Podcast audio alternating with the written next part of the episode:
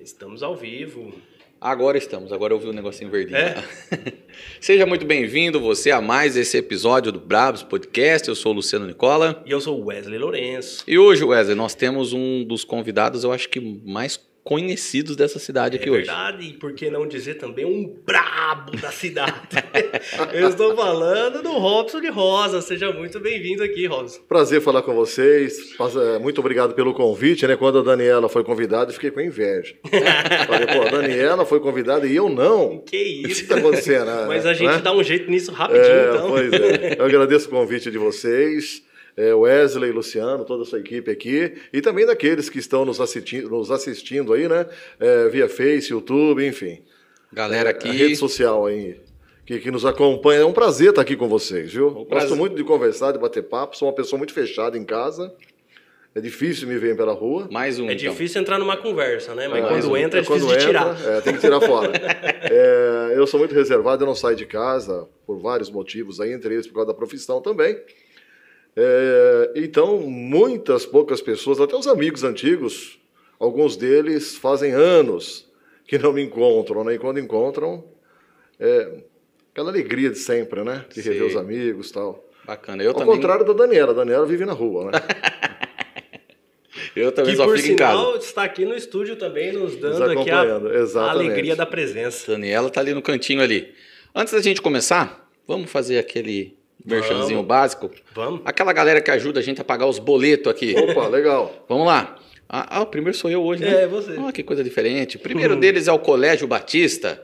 Colégio Batista é considerado. Conhece o Colégio Batista, né, Robson? Nossa senhora. Colégio Batista do seu Sensacional. Titato e da Desde Raquel. quando começou, do primeiro dia, de tudo. Lá da, da primeira escola. É, né? onde é que era a curvinha ali do lado do, do, do- do Nicola, não foi ali Sim, na Nelo Atrás da Novelli. igreja ali, Isso, né? Nelo É. Novelli, eu acho que é o nome da rua ali. Até hoje Meu tem- filho estudou lá, o Leonardo. Hum. Verdade. O Colégio Batista é considerado uma das melhores escolas, com uma das melhores estruturas aqui de Bitinga e de toda a região.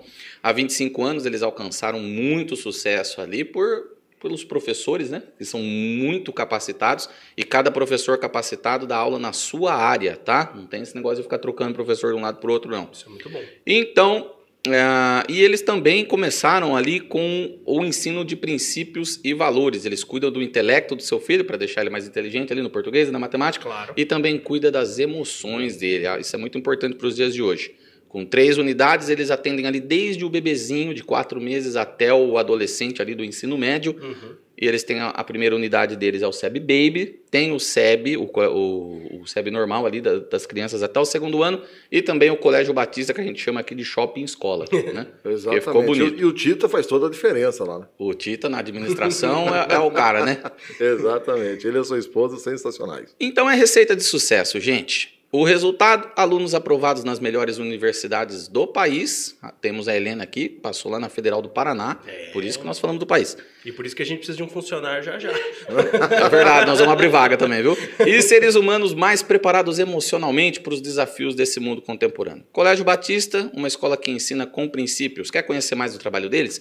Dá uma olhada aqui no link que está aqui na descrição. E, O QR Code aqui para também. ficar mais fácil para você, tem o QR Code aí no canto da tela. Colégio. Batista. E também nós temos a Detecta. Detecta monitoramento de alarmes 24 horas e rastreio de veículos também. É segurança para sua casa, para sua empresa e até para sua propriedade rural. Na Detecta você conta com toda a linha de CFTV, ou seja, é o, o- a vigilância através das câmeras, né, pelo seu celular. Na Detecta você tem proteção com muros e cercas elétricas, sensores perimetrais e até a famosa concertina clipada dupla. Passa nem gato ali. Nem gato. Na Detecta, o seu monitoramento é mobile. Então lembre-se, segurança não é força, é estratégia. Detecta monitoramento 24 horas.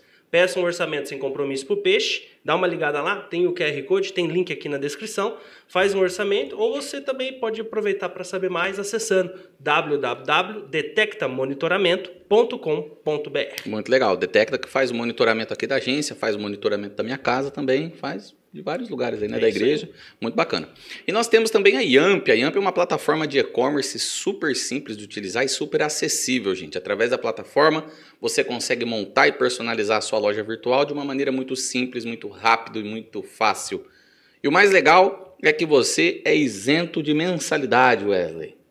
frila do frila. Você não Ah, precisa é? pagar mensalidade para estar fazendo E eu lá na um loja, e-commerce vendendo. assim? É um e-commerce Posso tranquilão. vender na internet? Pode. E com essa alta da pandemia aí que teve, todo mundo vendendo na internet, tá aí, ó. Não tem desculpa para você não começar agora. É, É verdade. de graça. Não paga mensalidade, ou seja, não tem custo fixo. Monte já a sua loja. Acessa lá, yamp.com.br, conheça lá os, o, o checkout deles, né? Uhum. Que é um, é um dos melhores do país. E se você quiser, link tá aqui na descrição, QR Code ali do lado da tela, é só você apontar seu celular. O Lucas deixou lá uma playlist ensinando você a montar e a personalizar passo a passo da sua loja do começo ao fim. Não tem erro. Dá uma entrada lá. yamp.com.br e os links estão todos aqui na descrição de todos os nossos patrocinadores. Entra lá e dá uma, uma moralzinha lá pra gente lá. É isso aí. Belezinha? Belezinha, belezinha. Robson de Rosa. O Robson, não sei se. Você deve ter a noção, né, Robson? Que você é uma das pessoas mais conhecidas, se não a mais. Sim, é, Uma das mais conhecidas na da verdade, cidade. Na da eleição fizeram uma pesquisa sobre as personalidades que mais influencia, influenci, influenciavam nos votos, né? Hum, E a mais conhecida também. É, eu ganhei nas duas nas duas Nas duas categorias. é, categorias aí, aquela que mais influenciava, ou seja, é, quando se eu apoiasse um determinado candidato, eu teria ali coisa de 70, 80% de é, de que o eleitor seguisse a minha opinião, né? E teria 20 que refugasse a minha opinião, entendeu? Entendi. Então, na verdade, eu tinha uma vantagem ali, é, ou seja, de, de votos de cerca de 60%. Nossa. E, e a como pessoa mais conhecida, eu fui a primeira pessoa mais conhecida de Bitinga, né? Depois veio a prefeita Cristina e depois veio a Daniela, por incrível que pareça aí. Olha só. É. tá, Legal, tá pelo os rádio, três, né? no, Pela força os três rádio. no pódio ali. É. É E verdade. é interessante você ver, é, junto com a prefeita da cidade, cara. É, É. mais do que É a, a assim, própria é. prefeita.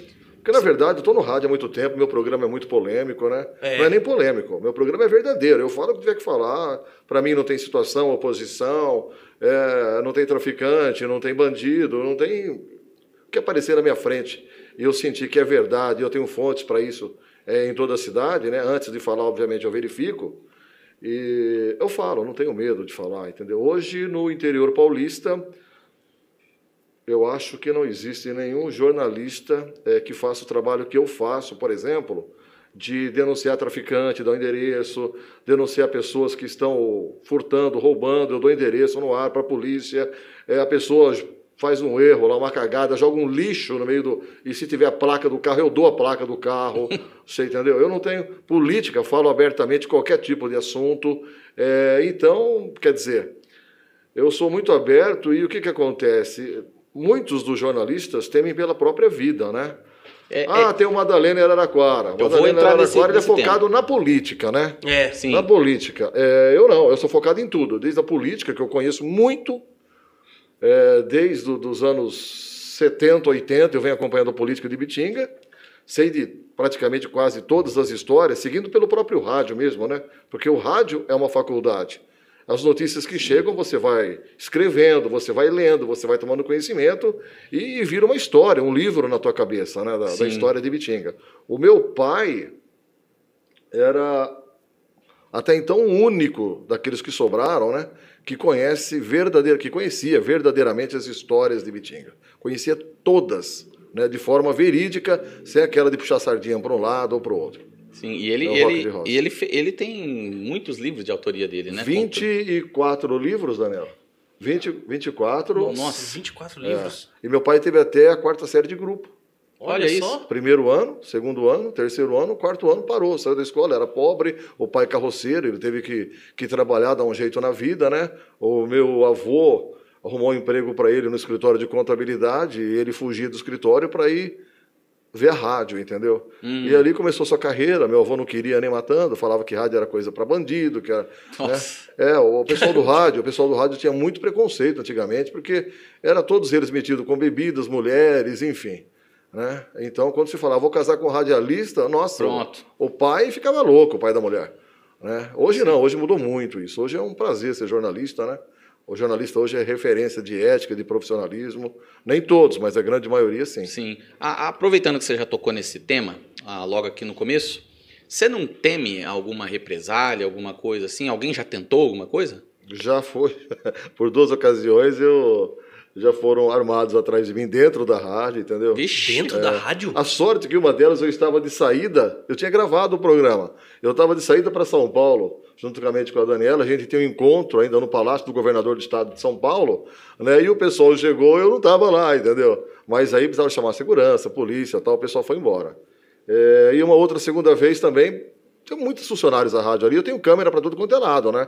Chegou nervoso lá também, queria. Recentemente, inclusive, teve outro caso também, que eu falei sobre a zona aqui de Bitinga, é, ali do Pontilhão, aquela zona. Sei. Carcanhado Sapo chamava antigamente, né? Qual? Ali no Pontilhão, é, Oh. para quem vai para Tabatinga, o primeiro Pontilhão, Tá, você tá. subindo ali a estrada. Onde quem vai pra onde nós foi lá? Onde nós fomos lá pro bairro Correguinho. Correguinho. É isso, Isso. ali já Ah. tem. Então, eu recebi uma denúncia durante a pandemia de que ali teriam menores trabalhando, 14, 15 anos, e que teria tráfico de drogas lá, dentro, tráfico intenso de drogas, inclusive as meninas sendo utilizadas como eh, vendedora das drogas, e também, eh, como era pandemia, ninguém usava máscara, aquela bagunça total, eh, duas ou três delas estavam entubadas em Matão Nossa. por conta do Covid. Nossa. Eu recebi essa denúncia, verifiquei é, como a fonte minha disse que era verdade, né? Que a coisa ali estava feia, eu fui no rádio e denunciei. Aí o que acontece? No mesmo dia foi a vigilância sanitária lá, a polícia virou aquele rolo, não sei. Só sei que no, no mesmo dia me, me ligou um advogado dizendo ser da. é, como é que chama? Do PCC, uma cara tudo tampada, assim, sabe, meio borrada. Já pra É, intimidar mesmo. Pra intimidar tal. Eu mandei ele tomar no cu e tchau. Simples assim. Vá pro quinto dos infernos. Exatamente, é, mais ou menos. Vai, vai tomar no cu mesmo, entendeu? De mim não. Comigo não, não tenho medo, entendeu? Dessas coisas aí. É, enfim. Tem mais medo da política, né? Bitinga tem pessoas perigosas nesse meio aí, enfim. Então, porque morreu aquele. Como é que chamava? Jornalista, aquele, aquele Vanderlei jornal- É, dos política. Reis. Aquilo lá, eu acho que até hoje não resolveu, né? Não resolveu, todo mundo sabe quem foi, né? É, e não resolveu porque faltou provas. Essa que é verdade. Não conseguiram provar o autor do crime, né? Mas todo mundo sabe quem foi. Eu sou ameaçado aí constantemente, entendeu? Hoje, se me matarem, todo mundo sabe que foi o Marco Fonseca que mandou me matar. Você entendeu? É, Até Tem- por isso que nos últimos programas é, você acabou citando bastante o nome dele. Ah, eu não né? tenho medo dele, né? Ibitinga inteiro tem medo dele, porque ele ameaça, ele é, inferniza, ele vai pra cima, não sei o que, eu não tenho. É, simplesmente eu não tenho, porque o errado da história não sou eu, é ele, é ele que deve explicações à sociedade. E eu não bato de frente com ele, na verdade eu falo a verdade. Né? Ele é uma pessoa que faz muito mal para a sociedade de Bitinga e fez muito mal para a cidade de Bitinga. Uma pessoa que tem inúmeros processos.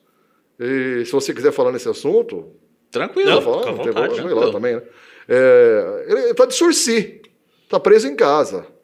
Dois anos de sursi, tendo que pagar é, 10 salários mínimos aí para entidades da cidade. Você entendeu? Está de sursi, porque, na verdade, dentro da lei, do, eu entendo muito pouco tá, de lei. Uhum. Quando eu preciso saber, eu procuro a, a parte de advocacia da rádio, né? Sim. O que, que acontece? Quando você é condenado a uma lei, a uma, a- por uma pena de até quatro, cinco, seis anos, sei lá, você pode, se condenado pela primeira vez, você pode trocar a prisão por algum tipo de cesta básica. Entendi. né? Auxílio à Auxílio- comunidade. Isso, então. Ele está condenado, ele pegou dois anos aí, muita pouca gente sabe disso. Eu sei porque eu tenho fontes, sou jornalista e tudo que acontece na cidade passa por mim. Eu tenho fontes em todos os lugares. Ele tá Dele- condenado? Delegacia, polícia, é, nos becos, bocas, favelas, tudo quanto é lugar. Política. Ele tá condenado. Não, ele não está condenado, porque quando você troca o benefício, né, o processo dele ficou suspenso. Pelo que eu entendo, é mais ou menos isso. É um, Ah, é um acordo, judicial ali, entendeu? Se ele for condenado nos próximos dois anos, ou até acabar a sursi aí, Uhum. aí sim, é, aí parece que suspende a sursi e vai para cadeia mesmo. Bicho. Eu acho que é mais ou menos isso. Eu não sou doutor para falar sobre isso. É Aham. um pouco que eu escuto falar aí dos advogados, entendeu? Mas em Bitinga, ele esconde isso de todo mundo, né? Mas eu não escondo de ninguém. Então a diferença é essa, né? Isso para falar dos outros processos. Tem muitos processos. Tem o da máfia dos uniformes. Vocês lembram disso? Nossa. Do, de que foi dado o uniforme e É, na verdade, completo, ele né? é, superfaturou os uniformes. Esse processo está correndo até hoje. É, conclusão, ele mandava uniforme para crianças que calçavam é, sapato 22, 42 era o número de sapato, aquele monte de, de, de uniforme que ninguém aproveitava nada, entendeu? E isso tudo superfaturado. É, uma máfia, saiu no Fantástico, saiu na Rede Globo, Nossa. tudo lugar, é. Meu Esse Deus. processo corre até hoje, mas já está a ponto de estourar também, vai ser condenado, porque já passou por todas as instâncias. Enfim, está correndo o negócio aí feio. É que, na verdade, a justiça é muito lenta, muito morosa, né? Sim. Então a pessoa vai ganhando tempo. O meu irmão Roosevelt, ele tem processos até hoje. E faz 20 anos, 22 anos que ele foi prefeito. né? Fez as besteiras dele também na administração, respondeu a um monte de processo, não pegou cadeia por pouco. Também não tenho medo de falar do meu irmão, tá? É, então, assim, é, não pegou cadeia por pouco e até hoje responde a vários processos. Né? E agora o Marco não, o Marco já entrou numa. Foi feia a coisa dele. Fora esse processo da, da, da máfia dos uniformes, tem também uma ação civil pública que foi aberta esse ano Mais uma. é, de fraude de licitação em retroescavadeiras do SAAI. Vixe. Nossa. corrigido o dinheiro dá milhão. O que, que acontece? Ele contratava retroescavadeiros, ou o SAAI contratava retroescavadeira. É, até hoje ninguém sabe onde essas retroescavadeiras trabalharam. É, fato é que o valor pago quando ele foi prefeito há 10 anos atrás é o dobro do que é pago hoje, já naquela época. Vixe. E era tanta, tanta contratação de retroescavadeira que uma retroescavadeira teria que trabalhar das 10 para 5 da manhã até a meia-noite, de segunda a segunda, incluindo sexta, sábado, domingo, feriado, sem almoço, janta ou café da tarde. Nossa. Então, o que que- a quantidade de hora, né? talvez a falta de água ou a falta de caixa no SAAI, que acontece hoje em Bitinga, tenha começado na gestão dele lá atrás. Promotor abriu esse ano. É, inquérito civil público. Está ouvindo um Pra monte de gente. a questão é, na verdade, exatamente. Não, porque Tem, uma, realmente- tem, um, tem um vasto documento entregue. Uhum. Né? E quem entregou fui eu. Eu prometi para o Marco Fonseca que ia entregar, entreguei. Falei com o promotor, o promotor acatou, é tudo documento verdadeiro, já deram buscas no SAA, isso, aquilo. Não tenho medo também, entendeu? Eu acho que aí, aí eu, fico, eu só fico indignado quando uma pessoa pega o microfone, porque o SAI é mal administrado, porque o SAI é isso, é aquilo. Eu falei que isso ia acontecer. Pô, começou com ele lá atrás. Putz. Você entendeu? Então, o Ministério Público está acusando ele, não sou eu. Uhum. Né? Aliás, ele colocou um processo contra mim lá, dizendo que eu chamei ele de bandido, não sei o que, isso, aquilo. Eu falei assim: olha, eu, na minha defesa, o advogado falou: olha, ele só reprisou, ele só falou no rádio aquilo que o Ministério Público fala nas ações. Nada mais do que aquilo. Então caberia processo ao Ministério Público também. Porém, o Ministério Público argumenta que ele faz parte de uma série de coisas, entre ele quadrilha, facção, não sei o quê, entendeu? Então não sou eu, eu vou lá e falo. Ele não gosta que eu falo dele, obviamente. É assim. Né? Mas fora isso também tem a compra do Colégio Objetivo superfaturada. Por isso que tá parado até hoje lá. E não recebeu até hoje. Eu encontrei o Roberto é, Dutra em, em Monte Alto, né? a minha esposa é de lá, nós fomos à feira um dia, ele estava lá é, vendendo bolachas de maisena, potinhos, sabe, todos assim, com roupas bem, bem simples, até furadas, camisetas, chinela havaiana. Falei, "Ô, Roberto, é você? Sou eu. O dono do colégio aqui? O Dutra é o Roberto Dutra. A mulher com câncer, acabou falecendo de câncer.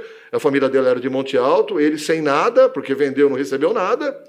É, acho que foi uma compra de 2 milhões na época, né? Alguém ficou com a primeira parcela, não sei quem. E conclusão. E o resto não foi recebido, porque foi bloqueado pela justiça.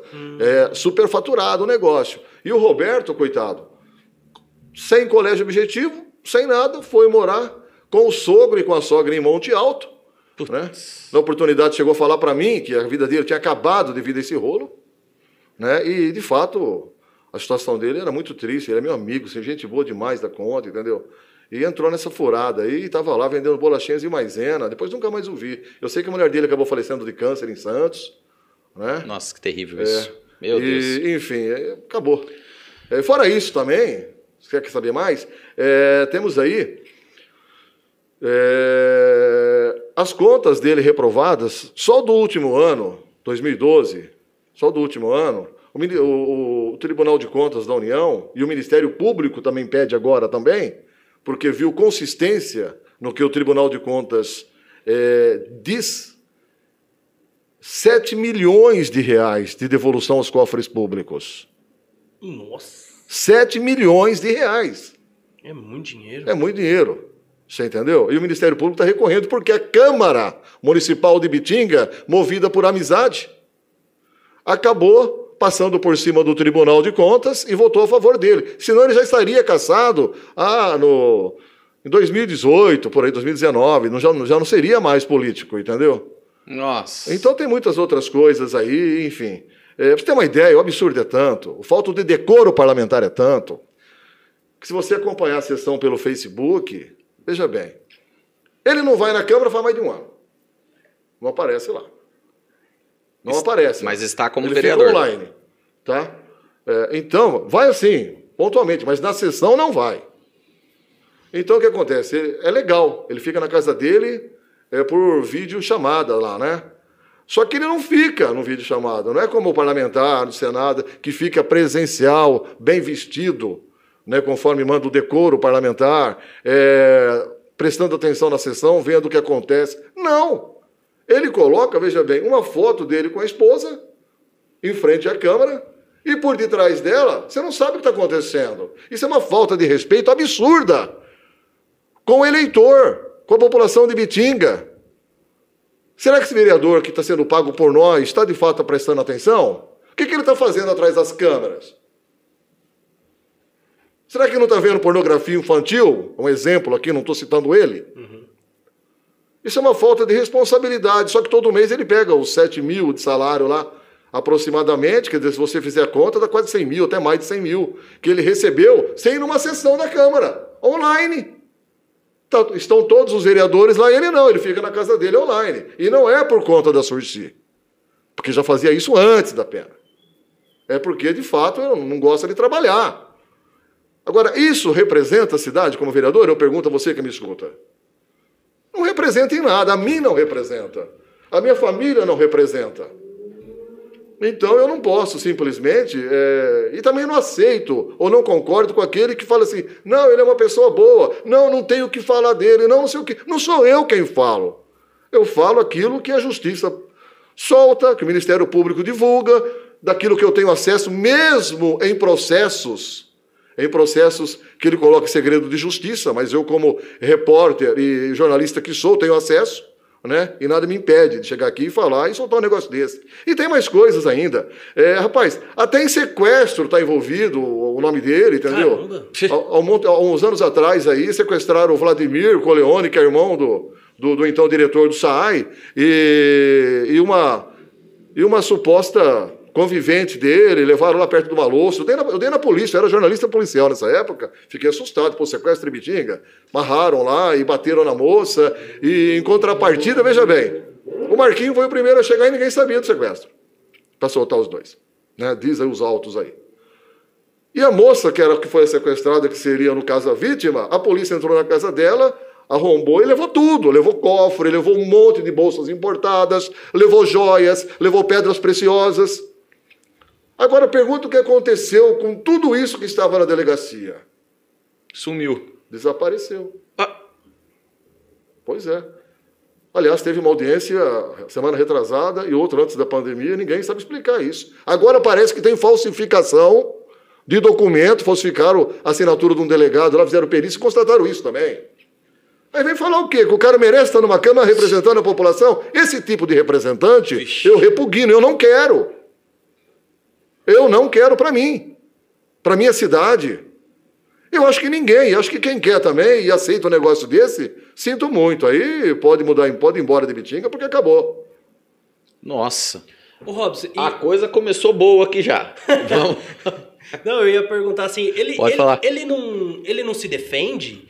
E- e- Ele, se defende na justiça, que nem essa ação que pediram a cassação dele, que foi um, não sei quem é o denunciante aí, mas é, na verdade já faz 12 anos que ele vem recorrendo. Que é uma 12 ação muito anos. grave também. Veja bem, ele contratou uma empresa de publicidade chamada Versão BR de Ribeirão Preto. Ah, eu Quem disso. puxar essa versão BR no Google vai ver quantos processos tem de corrupção envolvidos com prefeitura. Nossa. Tem um monte de processo. Ele contratou por 900 mil, editado mais 20%. 1 milhão 150 mil. Eu lembro dessa. Você lembra disso daí? Ele pagou isso daí. E que propaganda foi feita a respeito de Bitinga? Da Feira do Bordado que pagou 30 mil? E, o, e outros um milhão e poucos que sobraram? Onde é que está isso? Então, veja bem, a justiça é lenta, ele coloca recurso em cima de recurso, foi condenado três vezes pelo Tribunal de Contas, três vezes, sem o tribunal mudar uma vírgula da sentença. O Tribunal de Contas pede a devolução do dinheiro, que hoje, reajustado, dá quase 2 milhões de reais. Então, se você somar 7 milhões de 2012 que o Tribunal de Contas e o Ministério Público querem que ele devolva, quase dois desse é, versão BR aí. Se você somar o rombo no SAAI, em retroescavadeira, mais um, cara, dá mais de 10 milhões. Isso é uma fortuna. É muito dinheiro. Você entendeu? Então quem defende ele, sinto muito, mas não sabe o que está defendendo. Não sabe, porque não conhece as histórias. Eu conheço, eu tenho razão de falar isso, e jamais poderia defender uma pessoa dessa. Eu fui enganado por ele também. Ele tem uma lábia, ele convence as pessoas, todo mundo, um monte de mentira, tudo que fala. Entendeu? Ele convence, ele, ele sabe falar, é político, né? Uhum. Tem um dom do, do, do, do político desonesto. Pronto, falei.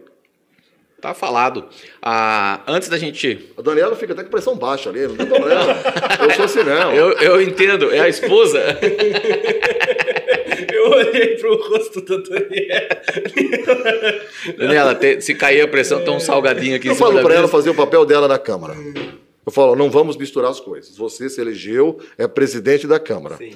A sua participação também, nas, né? nas empresas hoje é fazer o seu programa, Uhum. Que dá das 7 da manhã até as, as 7h50 por ali. A partir dali, ela pega as coisas dela, desaparece, me deixou na mão lá. Uhum. Né? Eu, essa ainda. eu e um monte de funcionário me deixou na mão. Eu fiquei louco, estou estressado, porque não aguento mais. São 300 clientes, então é um monte de gente, é uma rotatividade muito grande, né? E ela fazia mais da metade do serviço, era ela quem fazia. Eu estava aposentado já. Né? Na verdade, eu eu estava aposentado, falei, começou 2020, eu falei para ela, ó, estou aposentado, mas como, você conseguiu? Falei, não, não consegui, meu pai não recolhia. Eu trabalho desde os 14 anos, mas o meu pai não recolheu é, registro né, em carteira minha, nem, nem, a- nem, o- nem o meu caso, nem os meus irmãos também.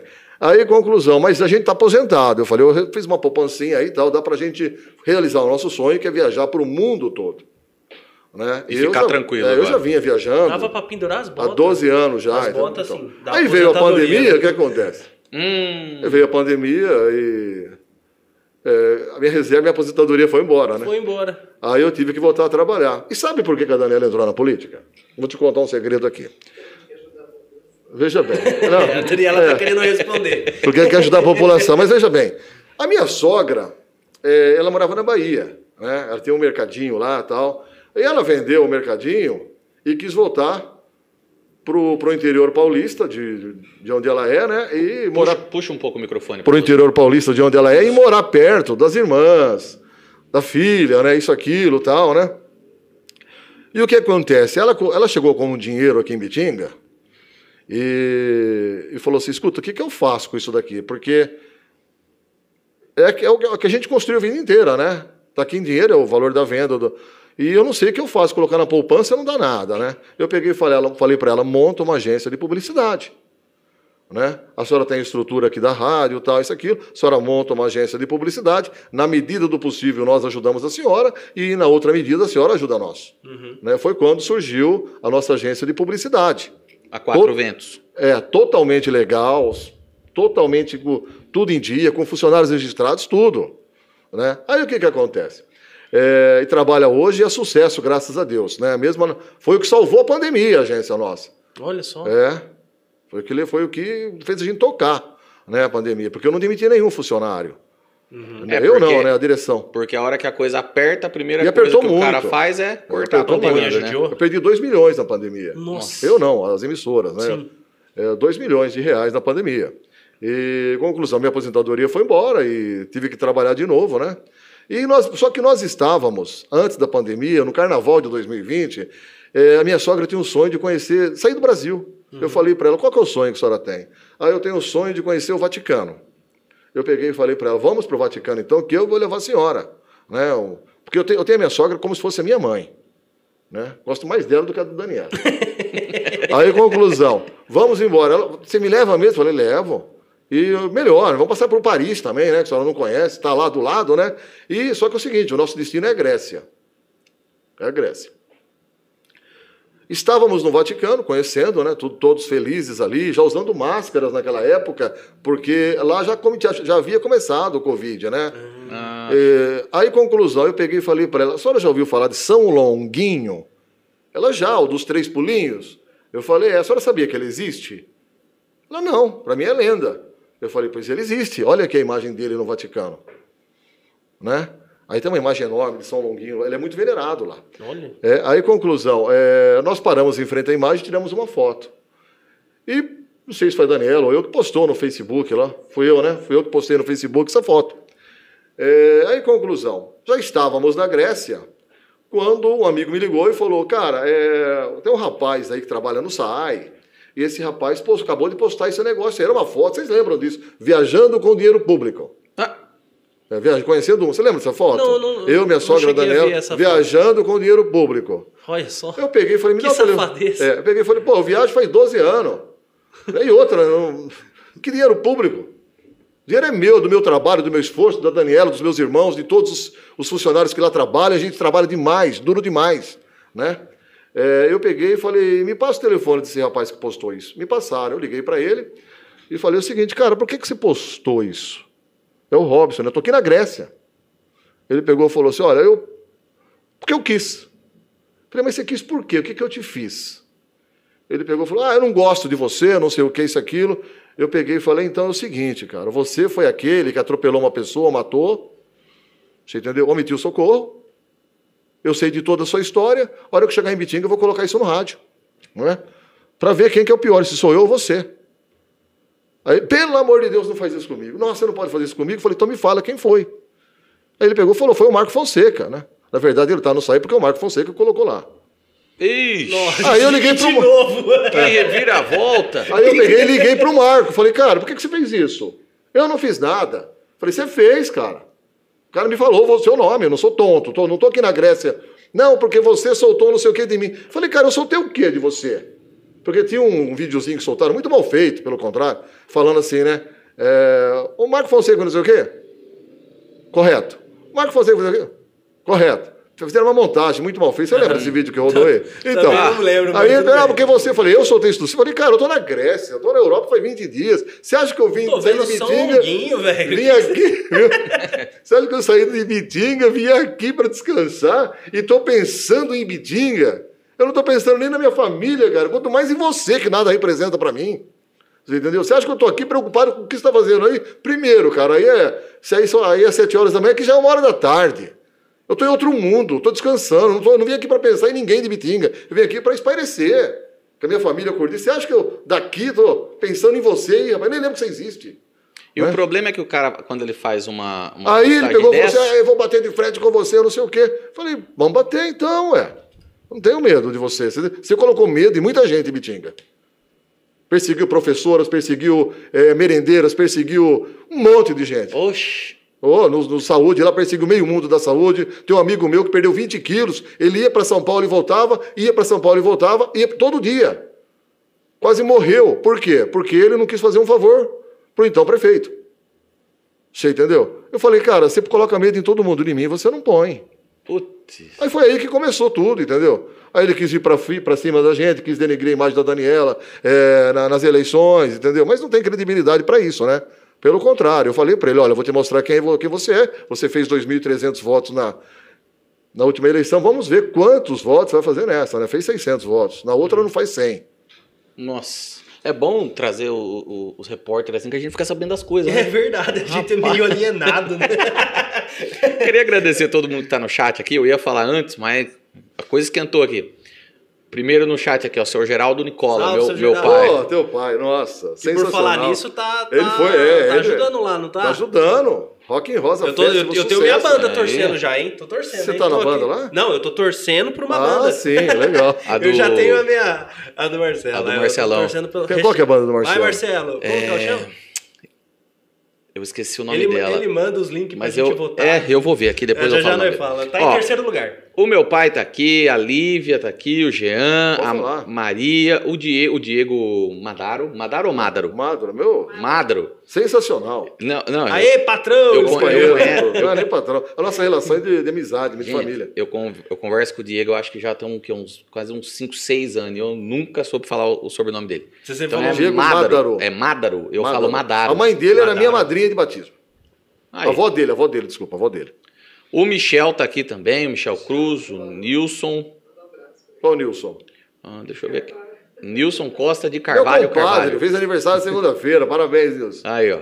A Priscila Campos, Letícia Antonelli, acho que eu já falei da Letícia. A Letícia Antonelli é minha filha. É, é, tô te assistindo, pai. Foi o que ela escreveu. É. Mora em Ribeirão Eu vou bater no olho de desenvolvagem. A Lívia também? A Lívia Beijão também tá minhas aqui. filhas. O papai ama vocês. Ó, Dá vida não. vocês. O, a Aline, sua esposa, o Wesley tá aqui. Boa noite. O Diego. O Felipe André. Mandar um abraço pra quem? Ô, Michel. Ah, o Michel Cruz. Pô, amigão. Michel tá Show aqui de também. bola. Ah, o Felipe André está aqui. O, o Felipe. Felipe André, ele retratou uma mensagem aqui, mas eu vi o que você escreveu, Felipe. Eu vou perguntar depois. Fique tranquilo. Maria Souza, o pessoal pergunta, depois eu acho que eles Eles arrependem, arrependem. eles apagam. Não, pode perguntar, não tem Mas já problema. apareceu aqui a, a Agora Tamires. você entregou quem que foi, mas daqui a pouco nós uma pergunta escondida. Nós faz pra não escondido. falar que foi É. ele. Nossa, recarregou aqui, apareceu uma uns 50 aqui. A Tamires, minha esposa, obrigado por estar aí. Ó, a gente tem muita gente a aqui, ó. Quatro Ventos na área. Sucesso, patrão, da Cadê? Lucimara Rossati. Ah, Ô, Lucimara Lucimara. Oliveira. Beijão pra você. Ah, não, viu? Lucas Oliveira. Lucas Oliveira. Isso, Rose Camargo, ah, Cássia Martins, Cássia Martins. A casa também, ó, tudo, que legal, o pessoal me acompanhando aí. Time Quatro Ventos aqui, ó. E aqui também O temos MacGyver tá on. Já assistiu muito MacGyver, Rosa? Nossa senhora. Rose É, Camargo. Eu via, via com meu Mas pai. você chegou a pegar isso? Eu via com meu pai. Você é novo. Mas eu via com meu pai. Pois é. Eu via, eu via MacGyver, eu via Mr. Bean, eu via Star Trek. Nossa senhora. Ah, você Jesus tá vendo? amado. Isso foi da época de antigo, hein? 1987. Pois é. Viu? Foi em 1985, 86 que passou isso. É. O André Oliveira, Ed Silva, Rose Camargo e a Lígia Pereira. Tá todo mundo aqui.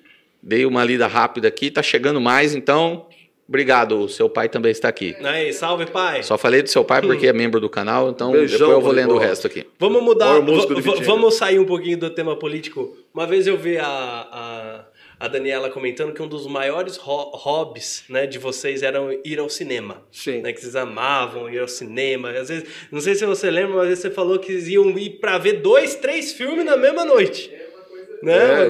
É, era isso mesmo. Minha Até pergunta- hoje, assim. Minha pergunta é a seguinte. Aliás, quando começou a pandemia e fechar, e os cinemas fecharam, né? Aham. É, Sofreu. rapaz, é- não, eu peguei e comprei uma TV de tela gigante e eu pensei assim na Netflix, é, Globoplay, que mais que tem lá? O Tem Amazon Prime. Amazon, HBO. é, agora, então- agora estourou, agora tem um milhão desses. Né? Aí depois começou a CPI da Covid, aí eu, eu virei fã da CPI, só assim CPI. Mas Eu- fala, fala pra mim, qual eu- filme mais marcou vocês? Os dois? É, tem que estar os dois juntos no cinema. Rapaz, foi um filme tão tonto. Foi esses que é legal. Foi um filme do Adam Sandler. Foi a primeira vez que eu levei a Daniela no cinema, né?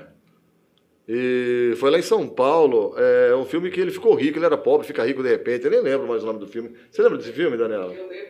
Mas não lembra do nome. né? É. Que o que marcou não foi o filme, né? Foi o primeiro encontro, então. É, na verdade, Primeira a gente já se encontrava cinema. antes, mas assim, a primeira vez que nós viajamos para São Paulo juntos, né? Ah, entendi. Hum, Então fomos, foi aquele, aquela lua de mel, aquele romance, Pô. coisa e tal, né? eu assino uma porrada de coisa, mas não vejo nada.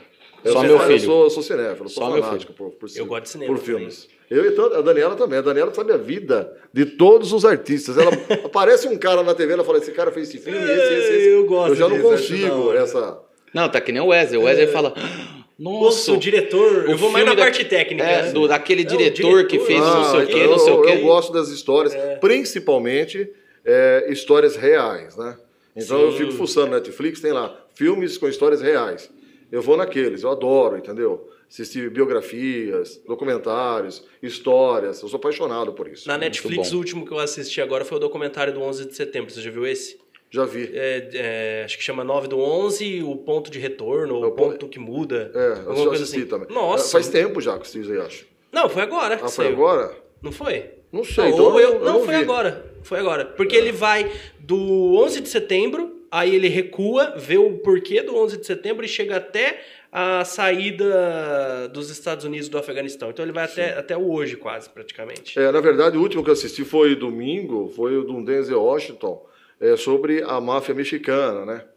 E é um filme sensacional, tá no Netflix, ela tá entre os mais... O Denzel mais Washington tops, é né? só faz filme vi. top também, É, né? Mas é muito antigo, é de 2004 o filme. Vixe.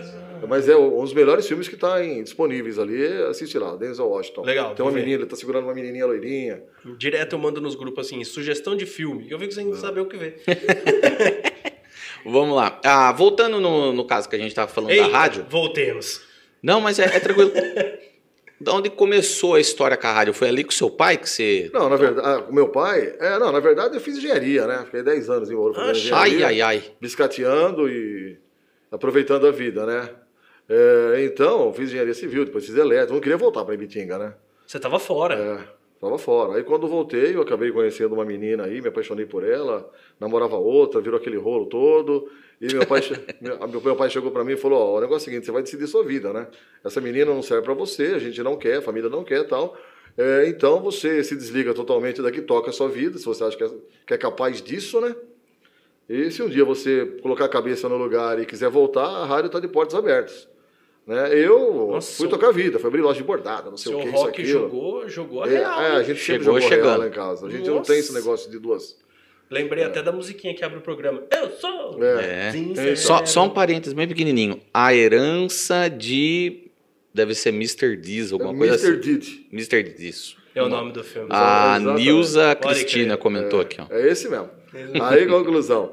É, meu pai tocou de casa, né? Foi embora. Acha. Arrogante, peito erguido, né? Era o playboy da Você não cidade. aceitou, então? Carro novo. Cara, eu tinha uma vida de, de playboy, na verdade. Era assim, eu convivia com a classe baixa, era da classe média e tinha acesso à classe alta. Então Uhum. eu penetrava em todas as classes, né? E sempre fui uma pessoa muito social, a ponto de nunca brigar com ninguém no meio da rua, entendeu? Nunca discuti com ninguém, respeitei sempre todo mundo, como é da minha família. Eu sempre digo que a família De Rosa é, é uma das famílias mais educadas de Bitinga, porque todos nós, desde o Roosevelt, o Ronald, o Rony, o Roney, eu, nós nunca ofendemos ou maltratamos ou não atendemos ou fazemos pouco caso de qualquer pessoa que seja. Né? Aí, em conclusão, eu fui, quebrei a cara. Né? Meu pai já sabia que ia quebrar a cara. Aí eu voltei todo endividado. Meu pai pegou e falou assim: o negócio é o seguinte, eu vou pagar suas contas aí, ó. Só que pelos meus cálculos aqui, dá um ano e meio de trabalho aqui na rádio. Acha. Entendi! Então você vai ficar um ano e meio trabalhando de graça para mim, sem poder pegar o telefone, porque tá com senha, você não vai ter a senha, né? Se eu descobrir que você voltou no mesmo esquema, você tá fora. E eu fiquei trabalhando um ano e meio, então para sair, pai, me dá 50 então. Olha, eu sou rock, rapaz. É, Seu pai, me dá 100 firmeza. reais. Era assim o negócio. Nunca negou também, né? Uhum. E também não tinha mais carro também. Mas só podia sair, rapaz, com uma. Ele tinha uma caminhonetinha amarela, aquelas bem antigas mesmo, de 70. E aquele que a direção, pra você dar uma volta no quarteirão, tem que virar a direção.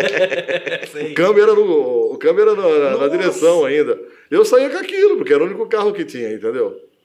Aí do Playboy, né, do carro luxuoso, da moto grande, isso e aquilo, eu virei o, o, o Robson. Da caminhonete amarela. Era, Parece a história do filho pródigo, né? Foi, viveu tudo que tinha que viver, bateu a cara no muro. É, exatamente Foi isso, parar na é. lama e voltou arrependido. Olha, pai, me aceita aí entre como Ele- um dos teus funcionários. a pessoa falou, foi, foi, foi santo nada na, na faculdade.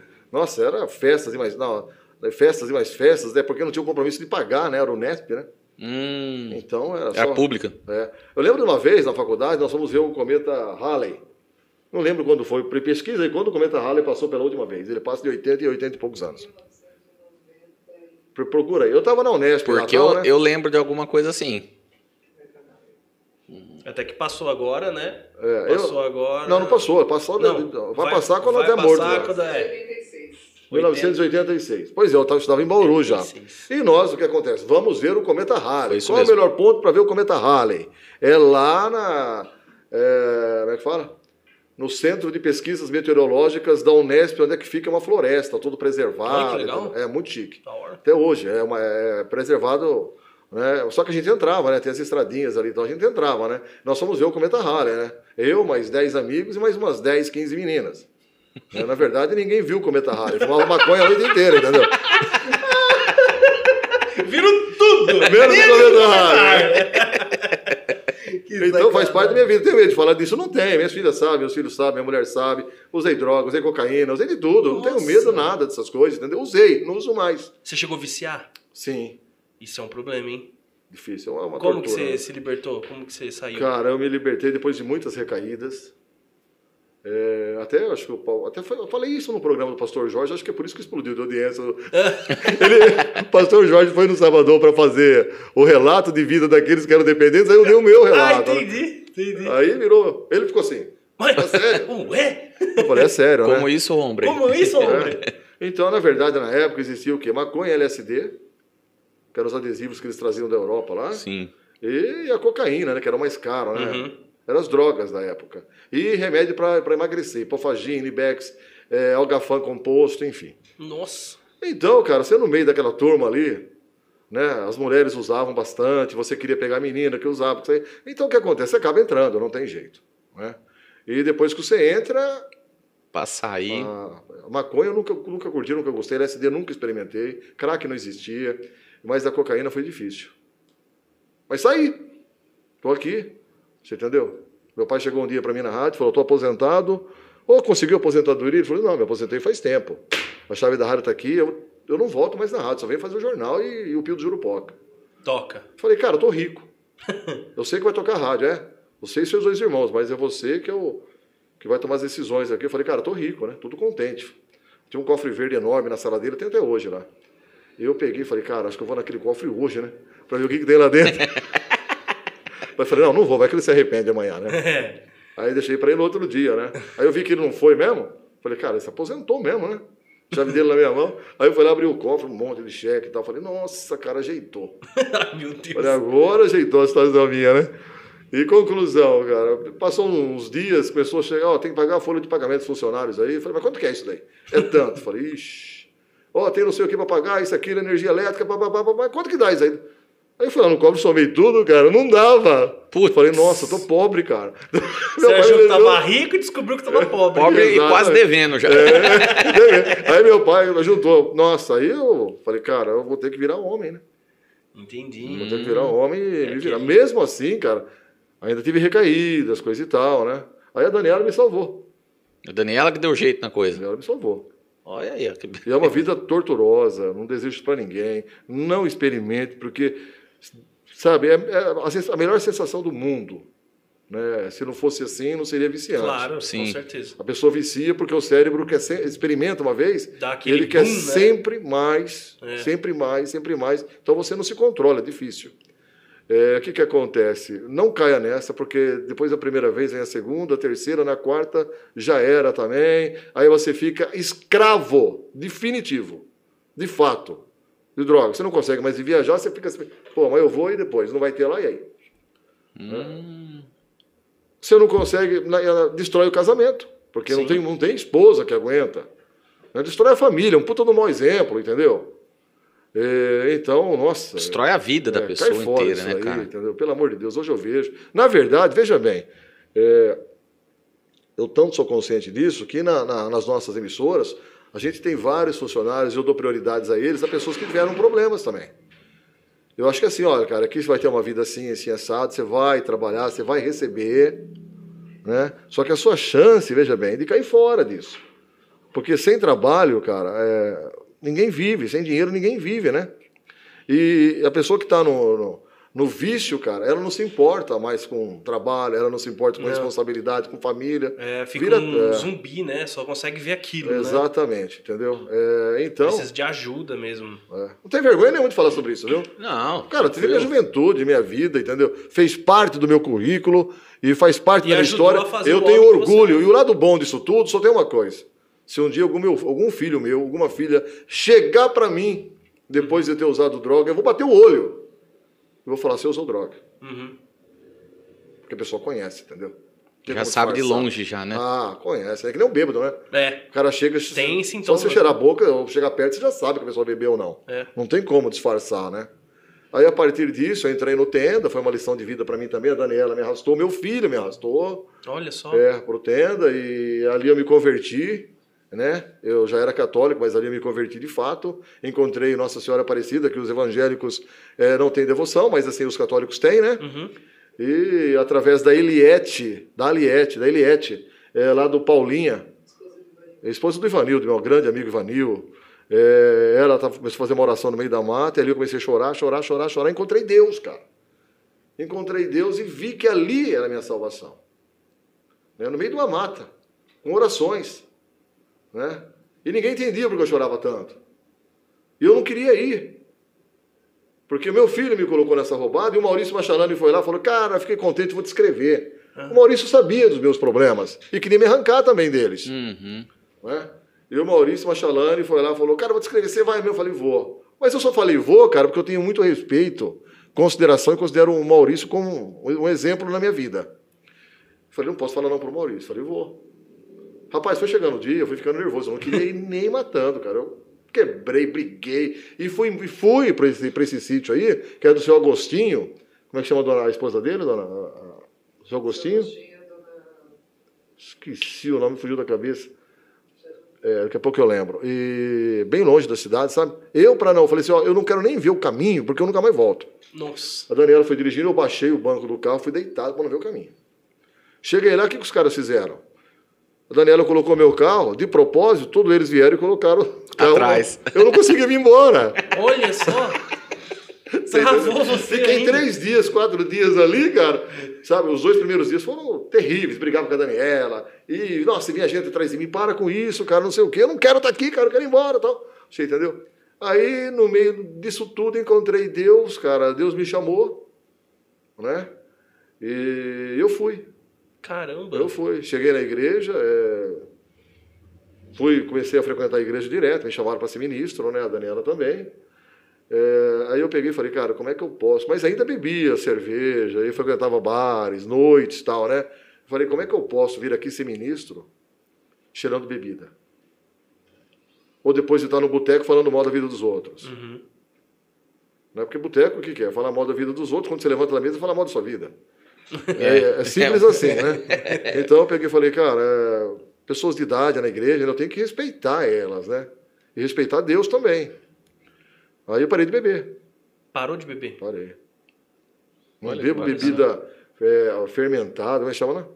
É, É uísque destilado. destilado, é. Isso. Não bebo faz mais de 10 anos, 15 anos. Você entendeu? Não bebo. E cerveja, cara, eu tomo no sabadão, que é pra, por causa do ambiente, que é aquele ambiente bem Sim. casual, como aqui de vocês, né? Sim. É, tem pessoas que gostam, tem pessoas que não gostam. Eu vou lá, tomo um pouquinho, já paro também.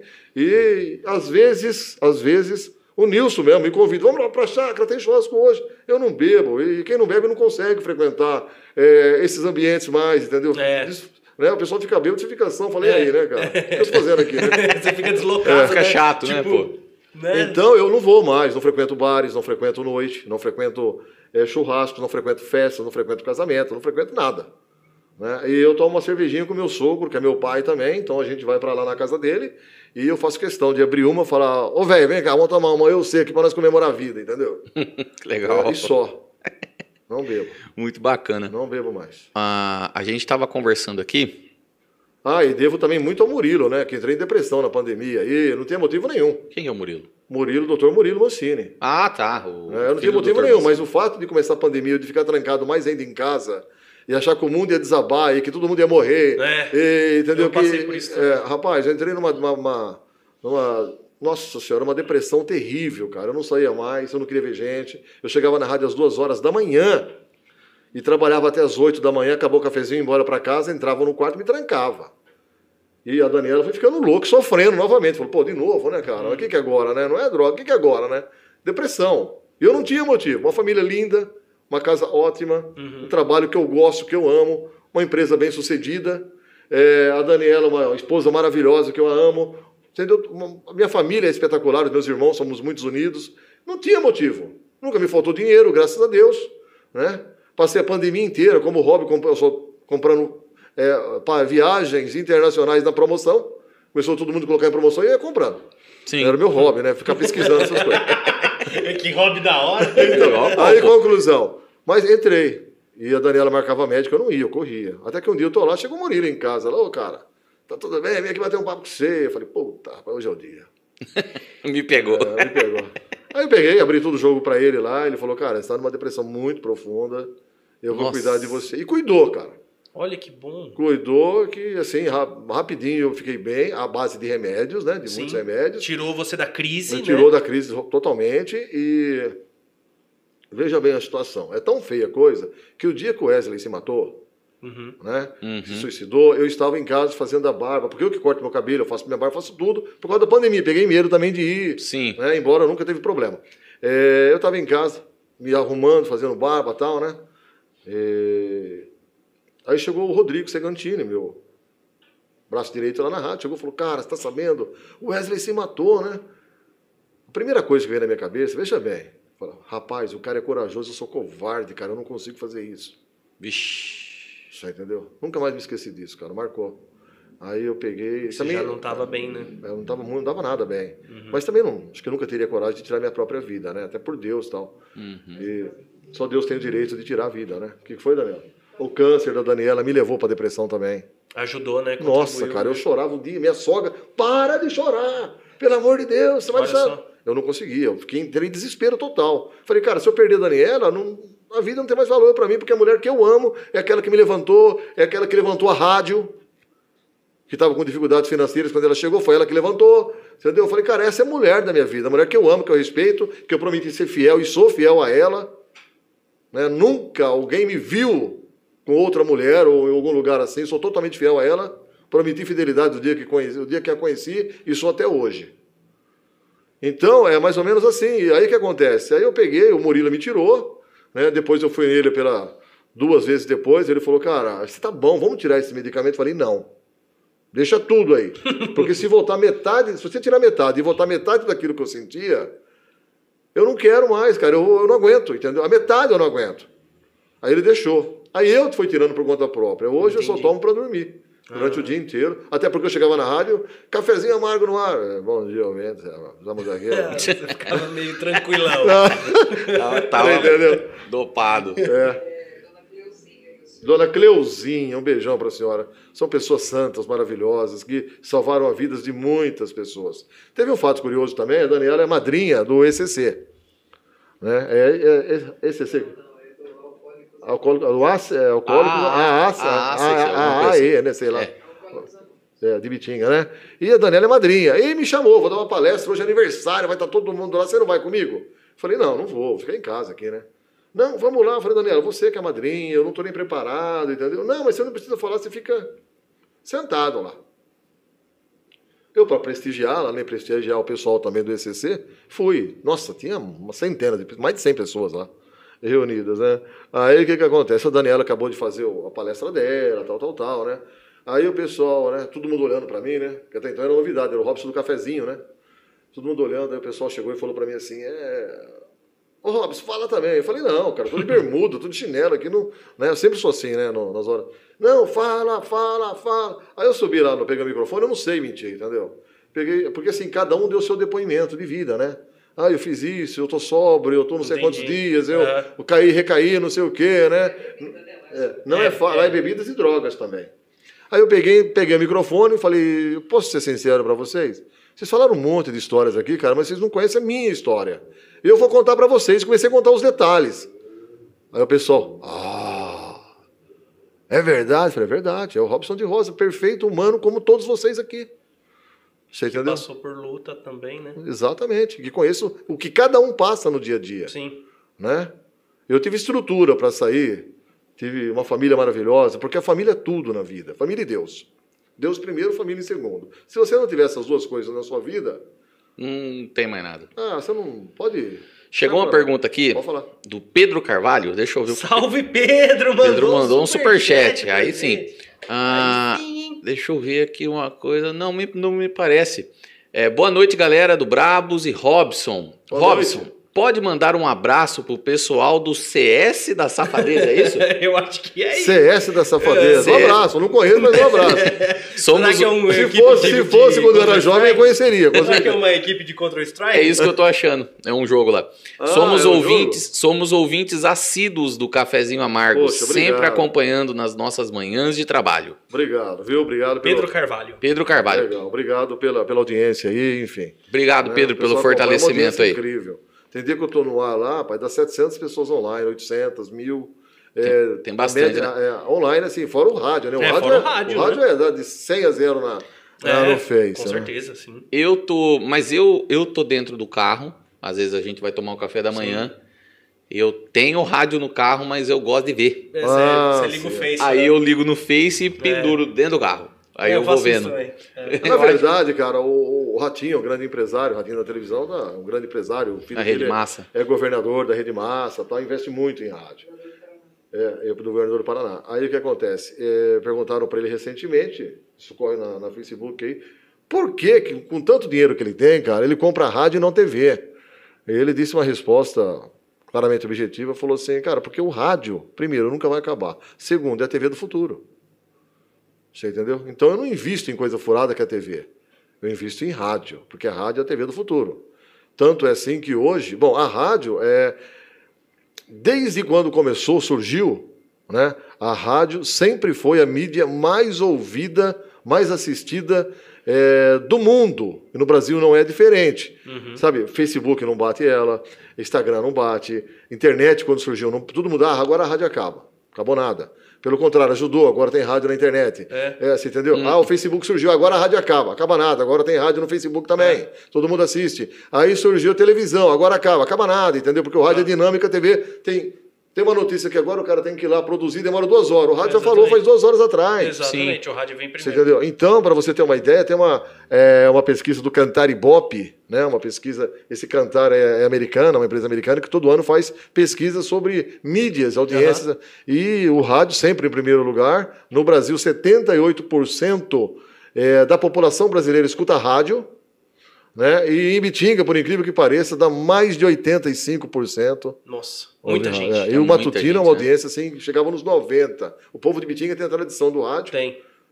Porque o Rock de Rosa fez rádio aqui a vida inteira, É. entendeu? E meu pai foi, sem dúvida, um dos maiores do Brasil. É, e quando. Com certeza. E o rádio ele tem uma, uma vantagem muito maravilhosa, na minha opinião, que é o seguinte: você não precisa ter toda a sua atenção voltada para aquilo, como, por exemplo, uma mídia audiovisual. que Você precisa Sim. ver e Sim, ouvir. é. No rádio você pode dirigir e ouvir. Sim, pode você tomar banho tá- ouvindo. Ou tomar banho ouvindo. Você pode lavar o quintal ouvindo. Você Sim, pode é essa a la- diferença. lavar a louça ouvindo. Você entendeu? Então, tipo assim, isso é muito Cara, eu bom. trabalho, tô ali digitando ali, tal, tal, tô ouvindo rádio. Exato, exatamente. Você é, entendeu? é por isso que é uma E aí quando tão surge uma fácil. coisa que chama atenção, uma notícia, você para Aí na você, hora. aí você né? atenta, Sim, né? É, é até o que a gente conversou com a Daniela, o dia que a Daniela veio.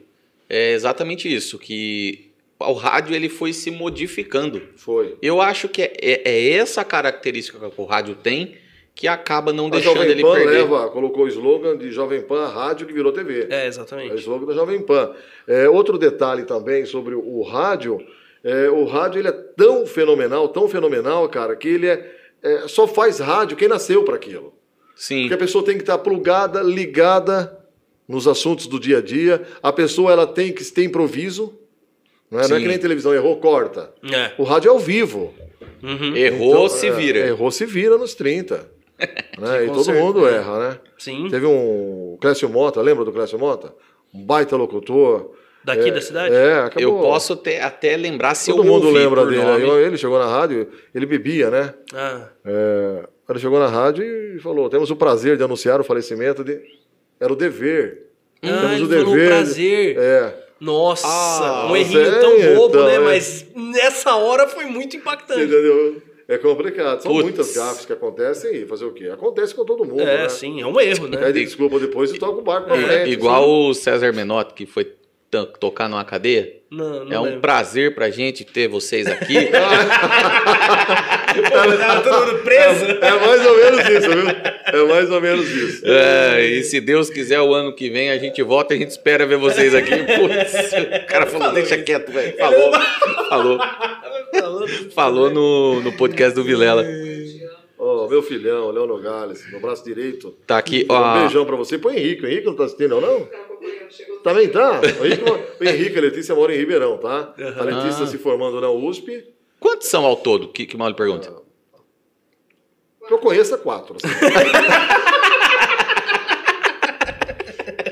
Essa quebrou eu. Se tiver algum- Eu alguém, pensando. se tiver alguém perdido, Desculpa, se tiver alguém perdido. Mas se aparecer também, a gente de vai lá fato, junto, né? É, eu, eu- que eu lembro de três.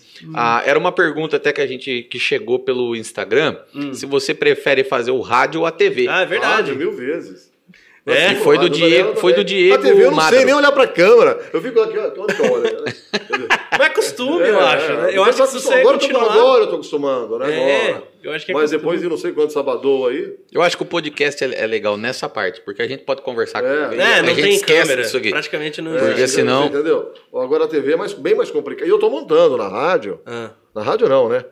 Estamos montando lá. Na verdade, eu não sou nem eu, né? Eu falo eu porque eu que as ideias partem de mim e as pessoas escutam. entendi.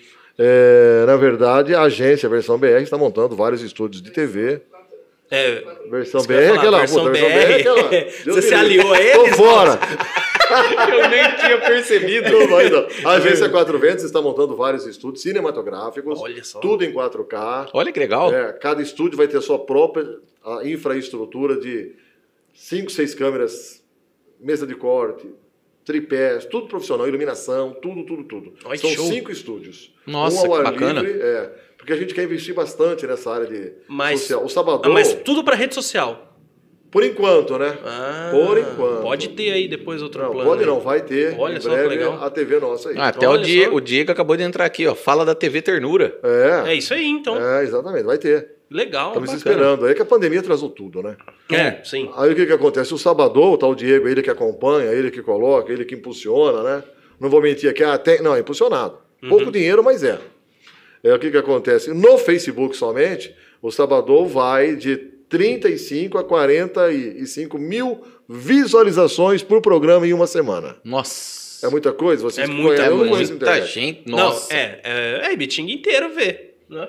Se eu for parar É mais, pensar. né? É mais, né? Quantas Bem mais. contas de Facebook existem em Bitinga? Não, existe, mas 40 se mil. você, se você for pegar Fora o YouTube que não proporcional, tá nessa conta, Sim. tá? se for pegar proporcional, vai, vixe, vai muito longe Muito isso. longe, muito O longe. Rock em Rosa, né, nas duas primeiras edições, tá dando em média de 15 mil visualizações, 16. Olha só. Lá no Rock in Rosa eu, vou, eu, eu tenho que pegar até para E foi um fazer sucesso também, a na verdade, eu ia fazer um festival, veja bem, pra Ibitinga. Pô, achei muito legal. Parabéns pela ideia. Isso foi então, muito mas eu ia fazer bacana. um Eu gostei pra caramba. simples, humilde Sim. pra Ibitinga, no fundo da rádio. Aham. De repente, colocamos, começou a aparecer tantas inscrições, mas tantas. A galera curtiu, Mais né? de 300 vídeos e a gente não sabia o que fazia. Aí eu falei, cara, eu preciso de alguém. Lembrei do teu pai, Nicola.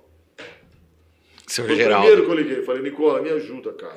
Porque assim, eu não consigo e nem tenho a responsabilidade. Aliás, eu não consigo ser responsável por uma coisa desse tamanho, Técnica, sendo que né? eu, é, eu não conheço nada de música, eu só escuto, gosto. Uhum. Né? Odeio funk, gosto de pagode e por aí vai, né? Aí, conclusão. É, eu não gosto do funk por causa dos palavrões, aquela. É, Sim, não- nada a ver, nada a ver. né? Não tem nem música. pegar, se né? você pegar o funk de uma nota, um 1990, é É uma, coisa. é. Você pega hoje, não dá. Cara, Racionais MC eu curto. Legal, né? Tem, tem letra, A né? Daniela odeia. Eu curto. tem letra, então, tem letra. Né? O, ah, o diferente. último que eu assisti foi o do, do Chorão. A Vida do Chorão, Sim. tá na Netflix. Hum. Muito bom, sensacional. Sim. Né? O, o nome da banda é The Jack. The Jack, né? The Jack, o, o Ah, do... tô Aí, torcendo lá, vamos ver. conclusão, eu peguei, cara, e, e montei, começou a aparecer tanto, falei, cara, agora eu não posso decepcionar, né? Agora tem que entregar, fazer né? coisa de primeiro mundo, né? Aí contratamos toda a infraestrutura, enfim, e fomos atrás disso e daquilo. E eu agradeço a cidade de Bitinga, que todos, nossa, um monte de gente patrocinou, né? E está sendo um sucesso aí. E o ano que vem, aguardem. Eu quero dar, eu quero dar, pretendo. Né? Eu não. Eu falo eu sempre, tá? Não, Mas, tô- eu, tô eu não, eu, não- eu nem assino cheque.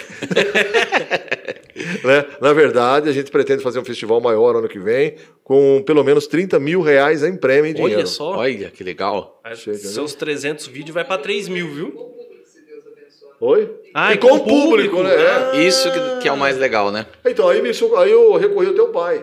Aí teu pai me ensinou, me, me chamou, falou, ó, chama Solange Varese, cara, ela é fera. né? Trabalhou comigo na Sari, sabe tudo é, de piano e tal, né? Fez, é, como é que chama? Reformatório que fala? É, são pessoas ligadas É. Aí chamei, Sim. ele me indicou uma outra pessoa, que é a Marielle. Né? Chama Marielle. ela, conhece a Marielle? Conheço. Aí a Marielle indicou a irmã dela, que era chefe da, do, co- Conservatório de Monte do Conservatório de Monte Alto, professora de faculdade, de música, não sei o quê. Aí, aí tinha o Maia na rádio, que é músico, profissional, não sei quantos anos. Aí o Claudinho da Banda Série já estava com nós, para poder ajudar na estrutura, de telão, som, não sei o quê, né? Aí eu peguei e falei, cara, é vocês que vão decidir, eu não vou nem aparecer aqui no dia. Aí selecionaram dos 300 e pouco, 80, 75 mais ou menos. Né? Porque tem muito, muita coisa que não aproveita também, que não tem condições de participar, né? Aí, esse pessoal, inclusive o teu pai, rapaz, ficaram lá, ó, passaram a noite vendo vídeos, cara. E cada um dando a sua nota, tal, tudo transparente, né? Aí depois somamos e saiu os 25 ali. Mas teve muitos que ficaram por meio ponto. Nossa. Fizeram 25. Putz, E isso virou é... esse sucesso aí. Nem eu sei como também. Não, mas foi Não, mas uma é legal. muito legal. É uma, é uma iniciativa legal que a gente não vê aqui na cidade. É, é. E Isso é muito você E o nome estúdios, também a foi uma qualidade dos estúdios. Inclusive, passou um vídeo nosso é, na TV Tem, aliás, na- no Globo Repórter, em rede nacional, um vídeo que nós fizemos sexta-feira passada, Daniela. O vídeo? É, o Globo Repórter. Ah, do Pantaninho. É, é, nós que produzimos aquele vídeo lá. E assim, para você passar na Rede Globo, a Rede Globo tem aquele padrão Globo É de qualidade. verdade. Sim. Sim. Então o que acontece? Eles têm que autorizar. Primeiro você tem que ser filiado à Ancine, tem que ter registro e não sei o que, isso, aquilo. E aí o que acontece? Veio uma, uma moça da Rede Globo, passou um ou dois dias na, é, no- junto com o Diego lá, né? Mostrando Sim. tudo, as qualidades do equipamento, o que, que eles sabiam fazer, o que não sabiam. A Rede Globo aprovou. Foi o Diego que fechou o arquivo pra mandar? O Jean, o Jean. Tem um monte de fera Ah, o. Jean. Tem Nossa, um monte de meu, fera meu- meus parabéns, porque. É difícil gente, fechar arquivo ba- TV. pra fechar arquivo pra TV digital. É bem complexa. É. Eu quem fiz todo o cadastramento. A Daniela que faz todo o roteiro. E eles fazem fechamento. Eu fechei um arquivo uma vez. Tudo que vem pedir pra mim eu dou de graça, então ela nem deixa entrar, entendeu? Eu fechei um arquivo uma vez fala assim, você não Band. participa, aí precisa ganhar dinheiro pra pagar o pessoal aqui. Eu fechei um arquivo uma vez para Band logo quando mudou essa questão de digitalização. Quase fiquei louco. Quase fiquei louco. Falei, nunca mais eu quero mexer com isso.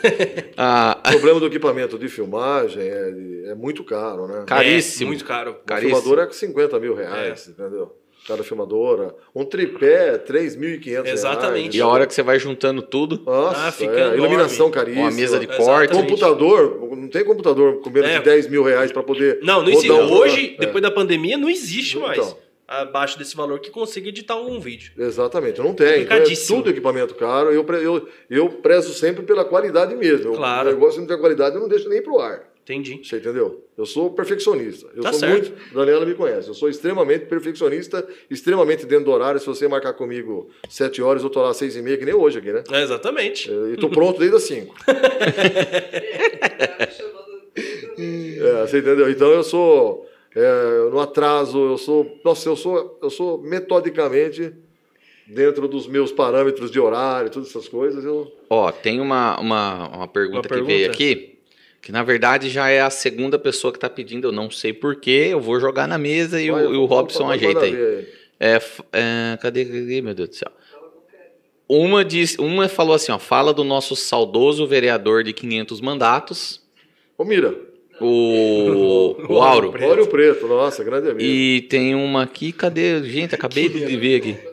Olha o 500 Preto, que é todo, domingo, é todo sábado na Aqui, TV. boa noite, galera. Pede pro Robson dar um resumo do ex-vereador Auro Preto. Rapaz, olha o Preto, ele começou na política, veja bem, é, na década de acho que 70, se não me engano. Ele, é, ele lavava carro. né? Ele ganhava vida lavando o carro na rua. Pé no chão sempre, né? Chegava nas casas. Era uma característica dele, né? Chegava nele e falava, rapaz, quer lave o teu carro? Né? Me dá 10 conto aí, pegava a mangueira da casa, levava o balde e tal, e lavava o carro. E o que que acontece? Colocaram o Ório como candidato, né? E, pô, o Ório tal, não sei o quê, né? Será que, que, que, que, que naquela época tinha a burguesia, né? Será que esse Ório serve como candidato, não serve? Virou aquela polêmica. Aí a Norma Réia, professora Norma Réia, que acabou de falecer recentemente, a Norma Réia, que era vereadora também e era candidata à reeleição, chegou e disse assim, se o Ório Preto ganhar uma eleição em Bitinga, eu mudo da cidade. Ixi, Ha. deu voz. Olha, o Fe- Preto fez- foi o mais, mais votado. E Foi a pior coisa que você podia ter feito. Não, e o pior, pararam um caminhão de mudança na casa da Norma Ré, que que era lá na Rua Tiradentes, próxima da escola Vitor Maida. Putz. Pararam o caminhão de mudança, aí eles disseram, Agora A ficou marcado na coisa- história de A Vitinho. pior coisa que você tinha pra fazer, né? Ela E ali, Ouro Preto tinha a comunidade dele, né? Aquela pessoa simples, sempre descalço e tal. Já conhe- É, foi um dos melhores presidentes da Câmara de Bitinga. Olha não só. tem um apontamento de conta dele. Tem, Daniela? Muito querido. Tribunal de Contas não apontou nada dele até hoje. Olha aí. É. Entendeu? Era uma pessoa que não tinha é, estudo, né? Sim. É, mas assim, briguei com o Preto uma vez. Briguei. Normal, né? É, normal. Desafiei o Áureo Preto a mostrar um projeto que ele tinha feito em 30 anos vereadores. Isso já 10 anos atrás, você imagina. né? Já era bastante Aí eu comecei a bater nele, aí ele foi, pelo amor de Deus, vamos fazer as pazes. Eu falei, vamos fazer as pazes, Gabriel, vem cá. Chega Ah. aqui então. É, Aí todo sábado, Tá todo sábado ele levava a programação do, do Aureus Club, né? E ia na minha sala me ver, falar de política, né? Gostava, gostava demais da Daniela. Adorava a Daniela. A Daniela tem muito contato com a família, com as irmãs e tal. Uhum. Né, Daniela? Inclusive, a perda, né? Irreparável. Fala alto, óbvio, Daniel. da esposa, né? E anteontem ele ganhou mais um netinho. O Áureo Preto? O, Áureo, o filho do Sérgio e da Carol, o Sérgio é irmão do Sérgio, Sim. né? E a Carol teve aí o Adriano Áureo Rodrigues Aristão. Olha que bacana. Porque o Célio, o Célio Aristão é pa- parente do Áureo? O Sérgio, irmão do Sérgio, Ah. o Sérgio é, é, é gênio do Áureo. Mas o Célio Aristão, o que que é? Irmão do Áureo? Não, o Sérgio Aristão é irmão do Sérgio. Ah, sim. E o que, que tem a ver com o Áureo? O Sérgio é gênio do Ah, É sim. gênio, gente. É gênio do Áureo. Casou e tal. Beleza, não estava entendendo essa parte aí. Muito- Então, a, poli- a partir daí, cara, o Áureo virou uma celebridade na cidade, entendeu? Sim. E é- era uma figura já histórica, vamos Histórica, dizer, né? Tinha uma Emblemática. Na Lesp, impressionante, conhecia todos os Na parlamentares. verdade, ele não ganhava como vereador. Ele Nossa. ganhava como Assessor. do, do- da, da Lesp lá, entendeu? Ganhava um salário bom pra caramba, porque você tem que escolher só. entre o salário da Câmara, você não pode ter dois salários é, da, da- Ah, não pode. é, Mas ele né? perdia o cargo de vereador? Não, ele, continua- ele continuava. trabalha como vereador, mas recebe pela Lesp, porque lá Ah, não acumulava maior. salário, É, né? não ele pode recebia, acumular. Até hoje não pode acumular. um- Ah, entendi. Ou seja, ele não precisaria, então, se eleger a vereador, Não, acho- no caso, para. Ele era assessor parlamentar. É, não, não precisava. Ele ia porque ele gostava. Eu falo, por dinheiro, assim, Não, não, ele precisava. recebia de qualquer forma. Ele se aposentou pela Assembleia, se não me engano. Olha, Olha só. que legal. É, uma história muito bonita. A, a Tamires, minha esposa, membro do canal, também se não fosse, não tinha como, né? A fez uma pergunta aqui, amor, que ele já respondeu antes. A Robson, você via seu pai sendo radialista? Você tinha noção que futuramente seria como ele? Não, eu não sou como meu pai, eu chego nem no chinelo dele. Meu pai nasceu pronto, né? meu pai, antigamente, a Rádio Utopia era como é a Rede Globo hoje. Sim. Aliás, todo mundo fala que a Globo é lixo, Globo lixo, não sei o que, isso, aquilo, né? Tira a Globo, tem um monte de gente que fala isso. Uhum. Pensa comigo, tira a Globo da sua casa, vê o que, que sobra pra você assistir. Entendeu? Ah, é, no meu caso, eu já A não... Record, vai assistir? Eu, A eu só assisto a Netflix. É, no meu caso, eu nem vejo TV, então. Sim. São N canais. Mas se Sim. você roda, roda, roda, a Globo para lá na Globo. É. Não tem jeito. É o me... Vamos dizer assim, querendo ou não, é o, é o, é o melhor. É outro programa, é outro, é Canal. outro, é outro know-how, né? É Outro, é coisa bem feita, produzida, né? Dá Ah, gosto sem assistir. dúvida, sem dúvida. Dá gosto Tem a melhor assistir, produção. Longe das outras, né? A Globo é uma das maiores do mundo hoje. Está entre as cinco do mundo Olha em. TV. É, então, como meu pai, cara, eu, na verdade, eu tenho vergonha de. Um dia meu pai me chamou para fazer o jornal, cara, não saiu nada. Eu tinha vergonha de falar perto dele. Você entendeu? Acha? Eu tinha, porque. Então, teve um concurso na década de 60. A Rede Tupi, a Rádio Tupi na época, juntamente com a Rede Tupi, era a Globo de hoje. Uhum. Aham. Era a Globo de hoje. Então era nacional, a rádio, uma rede nacional, não sei o quê. E fizeram um concurso para contratar dois ou três locutores. O Brasil inteiro. Se inscreveram uns 300 pessoas, 400, sei lá. Meu pai ganhou em primeiro lugar. Olha. Olha. Aí foi chamado para trabalhar em São Paulo, foi. Chegou lá no meio Jacuzão. Mas já estava né? trabalhando aqui? Não, ele nem tinha vindo para Ibitinga ainda. Nossa. Aí ele chegou lá na Rede Tupi. É, 59, né, Daniela? Aí o que acontece? Ele, cara, ele odiava São Paulo, cidade grande, não gostava. Ele gostava de natureza, interiorano, pescaria, né? Ele não se deu bem lá e ou, seis meses depois pediu a conta. Falou, ó, não me adaptei aqui em São Paulo, eu vou embora. Mesmo assim, depois ele trabalhou muitos anos para a Rede CBN e Rádio Globo também, como homem do tempo, né? Acho que, nossa, não sei quantos anos aí, quase 20 anos. Ficou extremamente conhecido em São Paulo também, tinha o respeito de todos.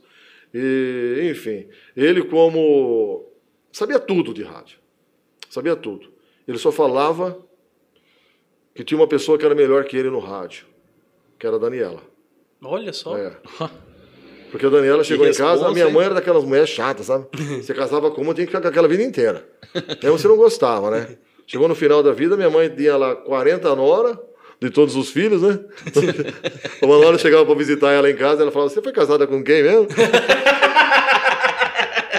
Era mais ou menos assim. Então, quando a Daniela- chegou, minha mãe tinha ciúme. Ah, porque não sei o quê, né? E não aceitava. Mas aí eu coloquei a Daniela na rádio, e quando meu pai viu ela falando, e o meu pai se apaixonou, né? Falou, pô, uma mulher com esse dom de, de falar, de jornalismo, de tudo, é difícil de encontrar, né? Aí o que que acontece? Meu pai sempre dava dois conselhos. Ó, vou- se eu vou morrer um dia, você já sabe, me obedeça. Duas coisas para você nunca fazer na vida. Primeiro, não entrar em política nunca. Já foi, né? Já foi. Eu não, mas a Daniela, eu não sou Tudo político. bem. Segundo, né? Não largue nunca da sua mulher. ela é uma pérola no rádio, que é, trabalhou na, na, na, na- Globo, né, Daniela? De Ribeirão, né? É. mas Da Rádio Bandeirantes. Na Rádio Bandeirantes, na, na, IPT, na EPTV? Não, IPTV também, na, na televisão. Entendeu? Ela é fera, fera, sabe tudo. Aliás, eu me apaixonei dela, me apaixonei por ela, porque um dia ela chegou na rádio, tem aquelas mensagens de Natal, sabe que a rádio faz tradicional? Sim, os- de final de ano e tal. Eu falei, pô, Os vamos- cartões radiofônicos. Isso, de boas festas. Eu falei, vou mudar um pouco. Tava o Moisés, o de Moisés na rádio, falei, Moisés, cara, me acha uma mulher para falar esses cartões aqui e um cara bom, né? Para tirar um pouco das vozes. Eram um pouco locutores na época, na Aham. rádio, né? Ficar sempre a mesma voz. Aí ele falou, rapaz, tem uma menina em Monte Alto que fala muito bem. Falei, quem que é? Daniela trabalha na Câmara lá também e tal, me deu o telefone da Câmara. E tem um rapaz que trabalha com ela na rádio de lá, chama Neudair, excelente, locutor, locutorzaço também. Eu peguei e liguei para Daniela e a hora que ela atendeu o telefone, eu falei, nossa, mãe, fala bem mesmo, né? Aí o que acontece? A Daniela pegou e contratei ela para fazer o free, né? De vir de lá até aqui, os dois, ela e o Neudair, de virem de lá, de Monte Alto até Ibitinga, passar o dia gravando para mim, eu pagaria no final do dia o dia, eles iam embora, né? Mas até me esqueci, tava na minha sala ali, rapaz, e aí o que acontece? A menina chegou e falou, ó, aqueles locutores que você contratou estão aí, né? Falei, nossa, é hoje, é hoje. Manda entrar, né? Quando a Daniela entrou, eu me apaixonei ali. Falei, amor, você, você acredita em amor à primeira vista? Eu falei, cara, é essa mulher da minha vida. Tocou aquela musiquinha do comercial de shampoo, da É, margarina. exatamente. É essa mulher da minha vida. E foi ali que eu conheci a Daniela. Aliás, pouco tempo antes, eu tinha ido no banheiro e tinha feito xixi, né? E homem que é homem, você sabe, né? Tudo na tampa, aquela Nossa. loucura, né? E só tinha um banheiro a rádio naquela época, rapaz. A Daniela chegou a primeira coisa, falou: escuta, eu vim gravar, tá? Eu posso usar o banheiro? Eu falei, nossa senhora. Peraí, peraí, peraí, peraí, peraí, peraí, peraí, vou Não, eu peguei e fiquei quieto, né? Fiz de conta que eu não sabia de nada. Ela foi, voltou, subiu, gravou. Fingiu que nada Aí, aconteceu. cara, eu, come- eu me apaixonei tanto que eu comecei a contratar ela sem necessidade. Só pra ver, né? É, só pra ver ela. Amor é assim. Você entendeu? Já não Aí deixava ela trabalhava, embora ela parou com rádio, foi trabalhar na, na Natura, que já era multinacional, subiu de carreira, estava muito bem lá, tinha um escritório em Sertãozinho, cara. Eu abri uma conta na floricultura de Sertãozinho para mandar flores para ela toda semana. Tinha Nossa. conta, pagava por mês. E ela chegava lá aquele Você foi todo dia. Mas isso demorou três anos para mim conquistá-la. Nossa, foi na Foi, não insistência. foi, Daniela? Foram mais de três anos, três anos e meio. Três, Três anos, anos, e meio. todos os dias sem desistir nenhum. É Interessante que a Daniela ela lembra tudo, né? As a Daniela tem uma datas. memória impressionante. E assim, ó, até que eu cons- consegui, né? Você vê que a, a água Ela se na arrepende pedra às aí... vezes, eu não. Ah, aqui, ó, o Fran André. Fran André. Não me é estranho esse nome. É Fra- a Francine André, lá da Secretaria de Educação. Ah, tá aí. A Fran.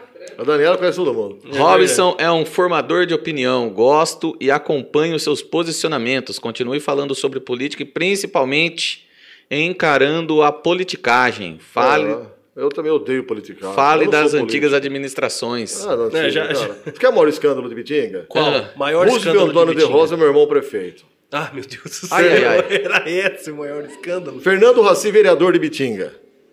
Né? E tinha o jornal Comércio, que era da, da família Raci. Conclusão, o Roosevelt, eh, esse Fernando Raci, abriu um- uma, uma comissão processante, se é isso que chamava na época, contra o Roosevelt, né? E na época eram 17 vereadores, precisava de 11 assinaturas para poder montar. Esse Fernando Raci conseguiu 10 e mais a dele. Chegou no gabinete do Roosevelt, isso eu provo, viu? Tudo provado, tem os documentos lá, tudo. O próprio Florisvaldo é testemunha disso, enfim, tem um monte de gente aí que é testemunha disso.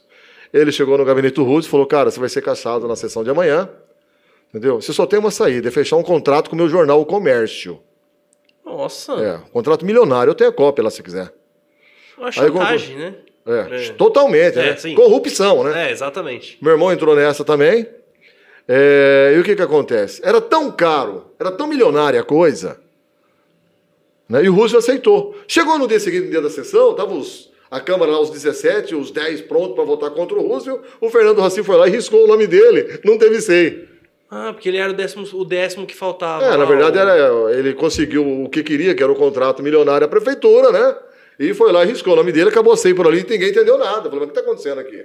Aí começou a rodar o contrato entre prefeitura e jornal Comércio. Você entendeu? E eu tenho também lá tudo arquivado.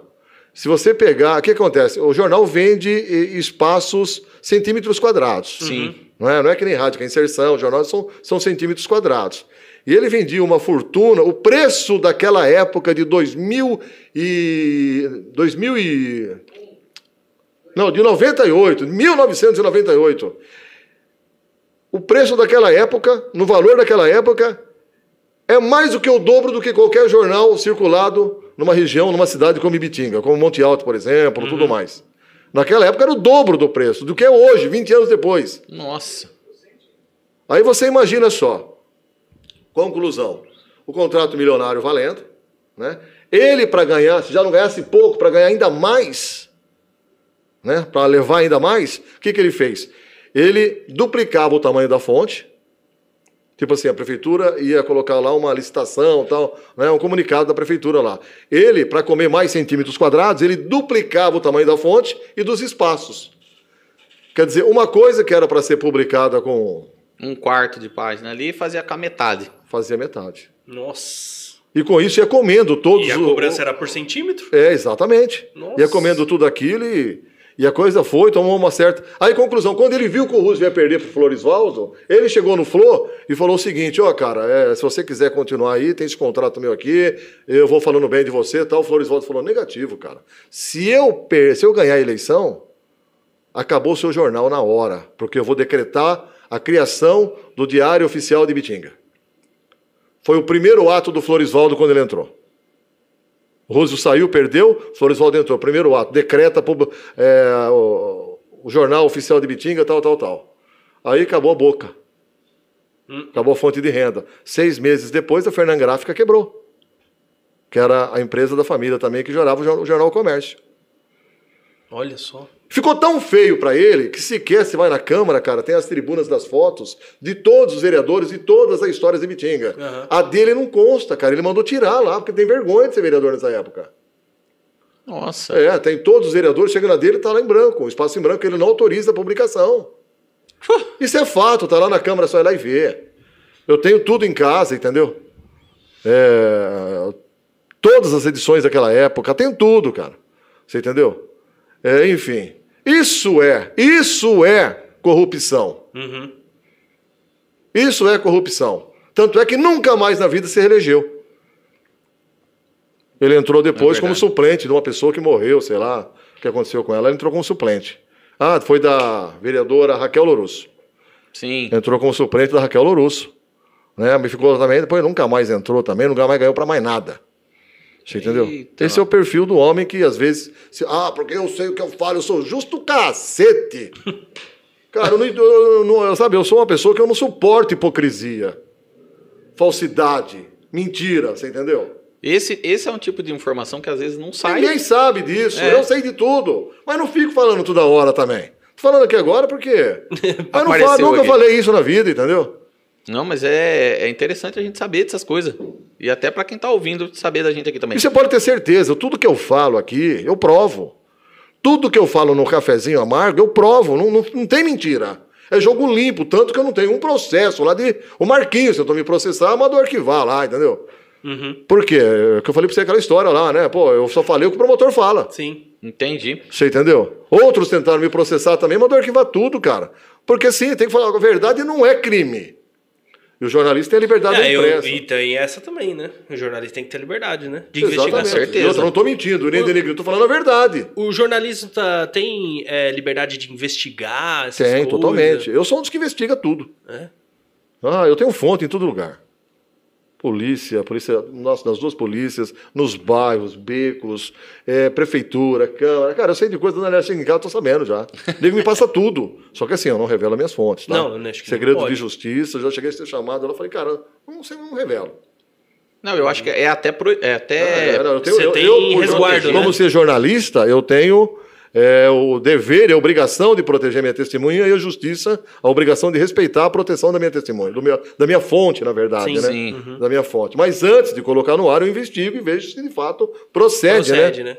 Sim. É. Pra É, senão você também você vai colocar algo calunioso, né? Aí pode Não, eu não posso. você, é, né? Não, aí não, também não. É. Nem é esse meu feitio. Não tô lá Sim. pra falar mentira. Eu não preciso disso. Sim. Você acha que eu preciso de falar mentira no rádio lá pra ganhar audiência? Tanta coisa verdadeira pra falar, né? É, então, eu tanta coisa que dá audiência, que dá ibope, outra de mentira. Eu não. Mentira é esse, tem uma meia dúzia aí na, na internet. Aqui tá. Deixa eu ler direito aqui. Além de ser reconhecido pelo talento da rádio, qual outra contribuição de seu pai em Ibitinga que você acha que foi um grande legado? Meu pai Bitinga criou o Distrito Industrial, que na verdade não virou Distrito Industrial porcaria nenhuma, né? Deram tudo. Aquele as- lá em cima lá? É, na verdade só tem coisa de Bitinga ali, pô. É, não tem indústria lá, não. É, o meu pai foi o, o precursor da FAIB Bitinga. O meu pai. É, o, tá, começar pelo bordado lá atrás, vamos voltar lá para trás, tá? Meu Ibitinga chegou aqui, meu pai chegou em Ibitinga, não tinha nada a cidade, 20 mil habitantes, parou na padaria do Argemiro Meneguês, o Argemiro falou, o que, que você vai fazer na cidade? Eu vim levantar a rádio, a rádio falida. Aham. O Jorgemiro falou, rapaz, vai morrer de fome aqui, vai embora. Né? Meu pai falou, não, vou tentar, né? E não tinha dinheiro para nada, ele mesmo esticava o fio de poste em poste, a cidade era pequena. Conclusão, ele falou, tem nada nessa cidade, velho, não tem comércio, não tem nada, o pessoal morava tudo na roça, e Bitinga era a capital do café na época, né? Era tudo sitiante e tal. Conclusão, meu pai falou, eu preciso movimentar essa cidade, porque se não tiver comércio, a rádio fecha, eu vou morrer de fome aqui. Olha só. É, aí... Já tinha ele- uma visão, né? é, é, cruzou, conheceu o Gotardo Giuliani. O Gotardo, na época, tinha, eh, tinha uma oficina de. de- de- uma- eh, ele era alfaiate e tinha uma oficina mecânica de consertar máquina de, de costurar. Sim. Né? Naquela época tinha a portuguesa, a dona Dioguina Sampaio tal, que ela veio de Portugal, trouxe de lá o bordado, ela fazia na casa dela tal. E o Got- o Gotardo ensinou isso, aí eh, conseguiu mudar a máquina, né? E ficou rápido tal. Meu pai vendo o talento dela, falou, cara, vocês têm que partir pro bordado, vamos pro bordado tal, isso, aquilo. E meu pai lançou Ibitinga, sem ninguém ficar sabendo, começou a colocar no rádio e tal. Ibitinga, capital nacional do bordado. Por quê? Porque São Pedro já era capital do bordado. Então meu pai pegou e falou assim: olha, se São Pedro é a capital do bordado, nós somos a capital nacional do bordado, não tem nada aqui. Né? Aí, conclusão, começou a pegar o nome, ele com o dinheiro dele foi lá, mandou fazer não sei quantos mil adesivos, era um amarelo assim, ó, Ibitinga, capital nacional, para pregar nos caminhões, tudo caminhão que achava pregava. Olha só. começar a rodar o país, é. E foi pegando, pegando. Aí ele chegou pro Gotardo e falou: Cara, vamos fazer a primeira feira do bordado aqui em Ibitinga. Acho que foi em 74. Isso. O seu pai que deu a ideia de fazer a primeira feira? do meu pai, foi uma briga em Bitinga histórica. Caramba. Chegou a reunir todo mundo numa sala, prefeito, não sei quem, papapá, papapá. Quem é a favor da feira do bordado? Metade não era. Aí meu pai comprou a briga e falou: tem que ter. Os caras, eles tinham medo de fiscais na cidade. Da fiscalização da Receita baixar aqui. Uhum. Você entendeu? Então eles não queriam. Vai aparecer essa merda, vai chover de fiscal aqui, nós estamos ferrados, né? Já tinha algumas 10 fábricas em Bitinga, 11. Aí, conclusão. O meu pai foi a favor, a dona eh, Imaculada Tonini também foi a favor. Acho que foi presidente da comissão da Feira do Bordado daquele ano. E o Gotardo Giuliani, enfim, o pessoal aí que foi. Conclusão. Fizeram a feira, foi na escola de comércio. Né? As- os estandes eram as salas de aula. E começou ali a história. Foi meu pai também que fez, que saiu do meu pai também. O, te, o título, o bordado começou através dele, o título de Bitinga começou através dele, a feira do bordado através dele. Foi tudo através Olha dele. só, que legal. Você entendeu? Nossa. Foi tudo. Influenciou muito, né? A história da cidade, né? Aí, conclusão, não tinha. Meu pai. A Ibitinga era cidade, rua de terra. Aham. As, todas as casas eram amarelas. Por causa do pó, né? Sim. Meu pai falou, nossa, que coisa feia, velho. Nós precisamos mudar isso aí, né? Aí ele fez um acordo com as casas de tinta da cidade para fazer um preço melhor. Olha Da só. prefeitura bancava uma parte e tal, e ele fez uma campanha das mil construções. Cara, mil obras naquela, naquela, naquele tempo, ah, em Bitinga não tinha isso. Tinha construído em Bitinga, né? É. Mas ele, exagerado, lançou lá, entendeu? Lançou as mil obras, as mil, as mil construções em Bitinga e fez uma campanha para todo mundo pintar as casas, deixar a cidade bonita. E foi acontecendo, acontecendo, acontecendo, acontecendo. E Bitinga começou a crescer. Aí o bordado começou a trazer o comércio mais forte e tal. A rádio, consequentemente, foi subindo. Entendi. E ali alavancou tudo. Ele levantou Olha tudo. só, um, Olha um alimentando o outro. A rádio alimentava Todo o mundo, ah, comércio, toda eleição. ó, você, vai ser, você vai ser alimentava candidato a prefeito, Rock? Se você for sair, ninguém sai. Você é candidato único, a cidade te apoia. Isso foi cinco eleições seguidas. Meu pai, não, não sou candidato a nada, eu não quero ser, não gosto disso, meu lugar é Ele aqui. nunca se envolveu, né? Então. Nunca. Não, se envolvia sim, né? Brigava pelas causas da cidade, como eu faço ah, sim, hoje. Sim, não, Sim. mas de ir lá e ser um. Nunca ser se elegeu, um candidato, caso, né? não. É, não, nunca quis, né? Aí, conclusão, aí o Maluf fez um favor para ele na época, né? O Maluf era o governador do estado, tal, fez um favor para ele. E aí um dia o Maluf ele chegou, ligou para ele e falou: "Rock, lembra aquele favor que eu te fiz?" Meu pai falou: "Ô, Maluf, tudo bem, lembro." Ele pegou e falou: "Então, tô ligando para te cobrar."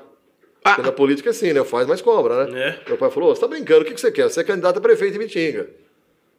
O Maluf falou pro meu pai, meu pai falou assim: não, não sou. Não, você é, você me deve um favor, você é. Cara, o governador do estado tá falando isso pra você, não é qualquer um, entendeu? Meu pai pegou e falou assim: ó, fazer o seguinte, Maluf, eu adoro, a gente tem amizade, você fez um puta de um favor pra mim, mas é o seguinte, cara, eu não vou. Mas eu não vou te deixar na mão, vou colocar o meu filho, o Roosevelt, como candidato a vereador na sua chapa. Foi quando o Roosevelt entrou e explodiu de voto. O Roosevelt sempre foi um vereador mais votado, né? Em todas Sim. as eleições aí, quando ele participou. Você entendeu? Então, é por isso que o Roosevelt entrou na política, porque meu pai devia um favor pro Maluf, enfim, essa é a história verdadeira dos fatos. Olha só que legal. É, e meu pai era tão querido, porque assim, o Orestes Quercia era governador do estado, e nós estávamos na Praia Grande, Caiçara, sei lá. E passando férias, voltamos para Ibitinga e chegamos aqui em Ibitinga. O Pereirinha, que foi criado com a gente, Mamedes Pereira, nosso irmão, é, ficou tomando conta de tudo, né? Aí, conclusão, nós chegamos de viagem, o meu pai, ô Pereira, tá tudo bem lá na rádio, tudo certo? Falou, rapaz, tá tudo bem lá, seu Roque, mas é o seguinte, tem um cara que falou que era autoridade, tá lá dormindo na sala do senhor. Meu pai falou, puta que pariu, mas quem que tá na minha sala, pô? Você deixou o cara entrar? Ele falou, eu deixei, ele ficou, falou que é autoridade lá, eu, né? É, tá dormindo naquele sofá amarelo, sofá amarelo, tudo velho. Tinha lá até esse tempo atrás ainda. Aí, conclusão, meu pai subiu pra ver quem era, né? É, Até porque o Pereira tinha a chave da. deixou tudo as chaves com ele, né? Meu pai chegou lá, abriu a porta e era o Orestes Quercia, estava dormindo no sofá, né?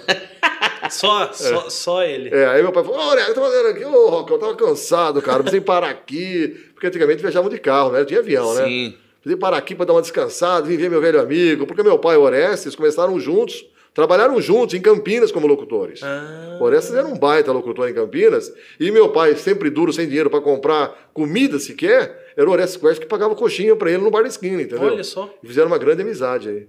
O meu pai falando que o Rock de Rosa sempre viu Ibitinga 50 anos à, À frente, frente. exatamente isso. Isso é. exatamente isso. Chegou uma pergunta aqui, deixa eu ver.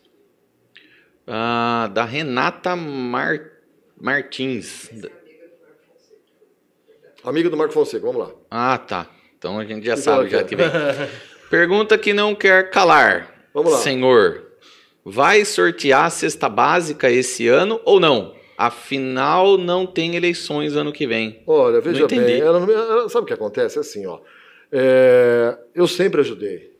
Ela não sabe da minha vida, mas assim, eu dou do meu bolso, pelo menos, cheguei a doar mais, mas por causa da pandemia a coisa ficou feia, né? Mas eu doava todo mês pelo menos 100 cestas básicas do meu bolso. Eu nunca espalhei isso para ninguém. Mas as famílias carentes de Bitinga sabem. Hoje a gente distribui ainda, solta aí umas 50 cestas, Daniela, por mês? No mínimo, né? Então, tem, aliás, tem um carro na rádio, um funcionário, só para fazer o trabalho voluntário do cafezinho, de ajudar as pessoas. O dia inteiro levando e trazendo, buscando, pessoa doce, dou uma geladeira, eu pego a geladeira, vou lá, conserto a geladeira com meu dinheiro, entrego para a família que precisa, se dou uma cama, eu faço tudo. É o dia inteiro, só que eu não divulgo isso no rádio, porque se eu divulgar, fica fora do controle o negócio. Sim. Né? Então, mas muita gente já sabe. é, gente, né? Não dá conta. É. Aí o que acontece? Muita gente já. é, foi até bom ela falar sobre isso. Obrigado, viu, Renato? É, o que acontece? Foi até bom, porque assim, é, é o direito da pessoa ficar sabendo, né? Uhum. Aí o que, que acontece? É, eu não paro a minha função social. Aliás, a função do cafezinho não é falar do buraco, é ajudar as pessoas. Uhum. Né? E eu tenho um compromisso com a sociedade de Bitinga e vou sempre ajudar. Né, teve um ano que eu trouxe. Ah, comece... teve um ano que começamos a arrecadar é, cestas básicas e brinquedos para as crianças. Eu consegui naquele ano, quantas foram? É, quase 500, né? 418 cestas. e 418 a gente cestas? teve quase 500. Isso É. faz muitos anos. A É. Renata ela está equivocada. Não, deixa eu falar aqui. Aí, conclusão, não tem problema. Vamos, vamos, vamos tirar a dúvida dela. Aí, conclusão. Cara, veio todo mundo, só o Planalto Clube de Campo aqui, me deu 100 cestas básicas. Você entendeu? Tô, eu ligava para os empresários, para mim é difícil o pessoal falar não. Né? Ô Maurício, vai doar quanto? Maurício é turco. ah, eu vou doar 10, eu marquei 10 para você aqui, posso pegar não sei que dia. Ô Titico, vai doar quanto? Ah, eu, 10, Titico. Tá marcado aqui, nem esperava o cara responder, É, entendeu? já e mandava anota, buscar, né? E foi juntando, juntando, juntando, juntando. Deu isso tudo esse monte. Aí eu liguei pro Marquinho Fonseca. Falei, pô, vou pedir pros vereadores, né? O Carlinhos tinha ajudado, o Zé Rocha tinha ajudado, né? Liguei pro, pro Marquinho Fonseca e falei, ô Marquinho, pô, me ajuda aí, cara, dou umas cestas aí, um brinquedo. O Marquinho, tem escrito lá, não, tá? sabe, ele sabe disso, Marquinho. É, né? Escreveu assim pra mim, olha, eu já dou 5 mil brinquedos todos os natais, com o dinheiro do meu bolso. Eu falei, caramba, os meus filhos não receberam brinquedo, porque não tem 5 mil crianças em Bitinga, né? Você entendeu? Então, na verdade, ele não queria ajudar, queria se promover, sem fazer nada para ninguém. Ou alguma mãe que me ouve aí recebeu algum brinquedo do Papai Noel Marco Fonseca. Eu não conheço nenhuma, viu? Então, Renato, fica esclarecido o assunto. Eu continuo ajudando, tá? Continuo ajudando, tô lá. Se precisar, estamos lá para ajudar também. Eita, nós. Esse, é, o cafezinho amargo, é, você sempre recebe bastante ligação, né, de gente. Eu, mil pessoas É, por semana. Nossa, mil pessoas. Ha- Haja celular para receber esses É, eu, não, eu, né? na verdade, eu não dou mais. Antigamente eu, eu lia todos, respondia a todos. É, entrei em depressão também por causa disso, porque era tanto problema na minha cabeça Então? que ninguém liga para dar uma notícia boa. Sim. Não, Só não. liga, ó, passando era- fome, preciso de uma, uma, uma consulta médica. Cara, a gente tem acesso, eu ligo. Doutor Murilo, o senhor pode atender de graça? Posso? Doutor Mário, o senhor atende fulano de graça? Que não tem, atendo. O doutor Ronald, o senhor atende? Ou o meu sobrinho lá, o, todo mundo, doutor William, o senhor pode atender? Ninguém fala não Uhum. pro cafezinho. É, receitas, cara, é, é remédio, né? O pessoal liga para mim, cara, eu vou, a gente compra, a gente já se vira, arruma, né? É, então, o que que acontece? É, o que que eu tava, ah, eu, eu- é, são mil mensagens por semana em média. Eu ouvia, cara, uma por um, passava o sábado, domingo, o dia inteiro, e assim, só problema, problema, porque é, eu tenho um buraco na minha esquina, eu tô passando fome aqui, entendeu? Aí eu peguei, cara, falei, nossa, eu não tô dando mais conta disso. Não estou dando mais conta. Aí eu entreguei para o pessoal da agência Quatro Ventos tomar conta. Aí tem uma equipe deles lá, eles tomam conta e manda para o programa só aquilo que eles acham que é interessante é mandar. relevante, uhum. Mas eu Eles precisei filtram tirar de primeiro. mim porque eu tenho, meu, tenho minha empresa, tem empresa, tem funcionários, tem conta para pagar, tem um monte de coisas, né? Ah, sim. É, clientes, pessoas que querem falar comigo, a minha vida pessoal, né, que eu não abro mão. Sim. A Daniela abriu, mas eu não abro mão da minha vida pessoal, do meu momento. Né? Tem, tem um. Tem a Daniela tem pergunta. 14 mil contatos no telefone. Ela falou Ela pra falou. gente. Eu falei, meu Tá. Deus do Eu tenho céu. 300. Tá certo, eu, eu prefiro ter 300. Ó, deixa eu. Deixa eu A não ser que eu tenha dois celulares. Tem né? um, um. O meu pai falando um negócio aqui, ó. Eu nunca conseguiria pagar os espaços que o senhor Rock me cedeu na rádio e na TV, etc. Levou eu e o Daniel Soares para tocar choro e divulgar nosso CD no Matutino Na RI. verdade, eu sou muito sincero pro Nicole, eu faço isso de coração, a rádio que tinha que pagar ele. Ó, Porque quando essas pessoas vão, a audiência sobe lá em cima. Quando o doutor William, ô, posso ir amanhã? Cara, para mim, vai para 500 pessoas online na hora. Você entendeu? É, então, certas pessoas a gente teria que pagar, né? Porque É. elas estão trazendo audiência e a audiência, para mim, traz o, o cliente, né? Sim. Então, seu pai foi um desses casos aí. A gente tem meu pai adorava demais. E aqui tem uma pergunta que tá desde o começo do programa Ah, isso daí aqui. é porque o Michel Cruz quer ser xingado, né? É. Você, acho que o Michel Cruz quer Eles ser dão assim, uma pergunta ele. pro Robson se o Palmeiras tem mundial. tá... Não, o Palmeiras não tem mundial. Ele acha que o Raul é palmeirense, sou eu palmeirense. Ah, É, eu sou santista, pô. Ô, Michel, Ô, Michel, deu carada ainda. Eu Tá duas horas. Cara, pô, Daniel, Eu no sou chat. santista da época do Pelé, Clodoaldo, aquela, aquele puta time que tinha, Luciano né? é santista E o meu também. filho virou santista por causa do Neymar. né? Ah, Teve sim, referências, é, né? Mas hoje eu não acompanho mais futebol, a não ser que seja final. Ontem eu tentei assistir Flamengo e Barcelona, não sei nem que virou, porque eu durmo no meio do jogo, né? e eu assisto muito Champions League quando tem show, jogo bom, porque Ah, o jogo do Brasil não, não tem jogo Não mais dá, bom, né? não dá. Mas Champions se você um perguntar um jogador bom. do Santos, pra mim, eu não sei. Eu também não sei mais. Eu também Não sei, não sei nem que posição o Santos está. Perguntei pro Ronaldo Camargo, que é Sim. ligado no esporte, né? Eu falei, Ronaldo, que fim dá o que, que, que deu o Santos nesse Brasileirão? Já caiu, né? Ele pegou e falou assim: ó, tá próximo de chegar na, na fase de rebaixamento, né? Eu não acompanho mais. Vixe. É, eu não acompanho mais. Ó, então o Na Michel. verdade, eu gosto de UFC. Acha? Ah, você é bom. Passo madrugadas, a Daniela fica louca lá comigo. Eu E acordo ela ainda. Não, na verdade, eu fico lutando na cama, né? A Daniela dormindo, eu fico lá. Vai, vai! Entendeu? Agora, Você tá louco? É. E assim, quando, acorda, acorda, acorda, o cara vai ser nocauteado agora. Nossa, filho, noite. eu sou fanático. Só pra. Daniela ver um cara desmaiando. olha, Daniela, olha, levou um soco no queixo. Então, ó, o Michel Cruz e a. É, não sei se é, se é A ou se é O, Ed Silva. Tá respondida a pergunta de vocês sobre o Palmeiras aqui. Ter Palmeiras ou ter não tem mundial. Não tem. Não tem, não Pronto. O Corinthians tem, Santos tem, São Paulo tem, Grêmio tem, Flamengo, mas Palmeiras não tem. É. Então, Meu pai era pronto. palmeirense fanático, meu pai. Da- das reclamações que você falou, das inúmeras reclamações, quais são as mais frequentes assim? Fala assim, ah, essa Hoje é o Sai, né? Disparado em primeiro Ah, o lugar. Sai, né? Sai, hoje é, tá top. Tá, tá top de reclamação. Top 10. Primeiro lugar, Sai. Acho que porque Mas pela deram- falta ou pelo aumento que recentemente Começou pelo teve? Marquinho Fonseca lá atrás, fazendo a licitação errada, né? Hoje chegou nesse, nesse patamar aí de que, na verdade, o SAI não tem dinheiro. O SAI tá quebrado. O Sai tá quebrado. Quebrado. Não tem dinheiro. Não tem dinheiro pra nada. Não tem cola pra colar tubo, não tem cano, não tem nada. Caramba! É. Então, tá, chegou numa situação que, assim, é, ou junta dinheiro para pagar conta de força, entendeu? E os funcionários, ou junta dinheiro para comprar estoque. É, Tem prioridade do que quer? Funcionário, conta de força. Uhum. Né? E Pra que manter funcionando. Estoura bomba, tudo velho equipamento, faz 60 anos que não foi é, modificado, modernizado, nada. A rede de, de, de água de Bitinga tem 100 anos, você entendeu? É aquelas de barro ainda antiga, né? Putz. Então o que, que acontece, cara? Ninguém modernizou, ninguém nunca investiu no SAI. Na verdade, só utilizaram o SAI para ser cabide de emprego. Ganha bem o, o gestor lá, né? É, cabide de emprego, de, não da gestão de agora, de, desde 1960, quando foi fundado o não sei quando foi.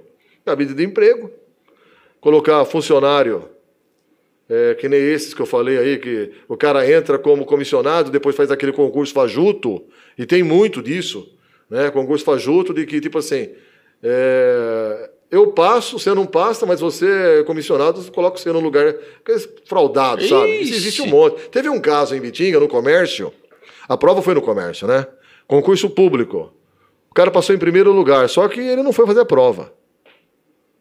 Pessoal, ele era conhecido na cidade, e o pessoal chegou na classe, cada um na sua carteira com o nome, né? Tem o nome lá, o número da inscrição e tal, né, nas carteiras, para se identificar, né? E todo mundo viu que o cara, a carteira do cara ficou vazia. Passou em primeiro lugar. Tá, tá lá até hoje trabalhando. Parabéns! Esse É, dá pra cara, confiar? esse cara deve ter um dom assim. A Impressionante. Daniela mesmo. A Daniela tá surtando Isso ali. é verdade, eu não tenho que esconder aqui. Eita, não. Eu falo a verdade, velho, eu não tenho que esconder aqui. Fantástico isso, Eu né? tô entendendo o conselho do seu pai quando disse: não largue da A Daniela. política é corrupta, infelizmente, você entendeu? Infelizmente. Eu não admito isso. É, mas isso não deveria ser. Não admito. Você fala, ah, porque o contrato da Que contrato da rádio? O contrato da rádio é, é três vezes menor do que o contrato de outras rádios por aí. Qual- Toda cidade tem. É legal gastar com publicidade, não tem nada de É legal nisso. é e importante. Bitinga, acho que pode gastar até 1 ou 2% do, do, do, do faturamento do, do, é, do orçamento do município, que de Bitinga é quase 200 milhões.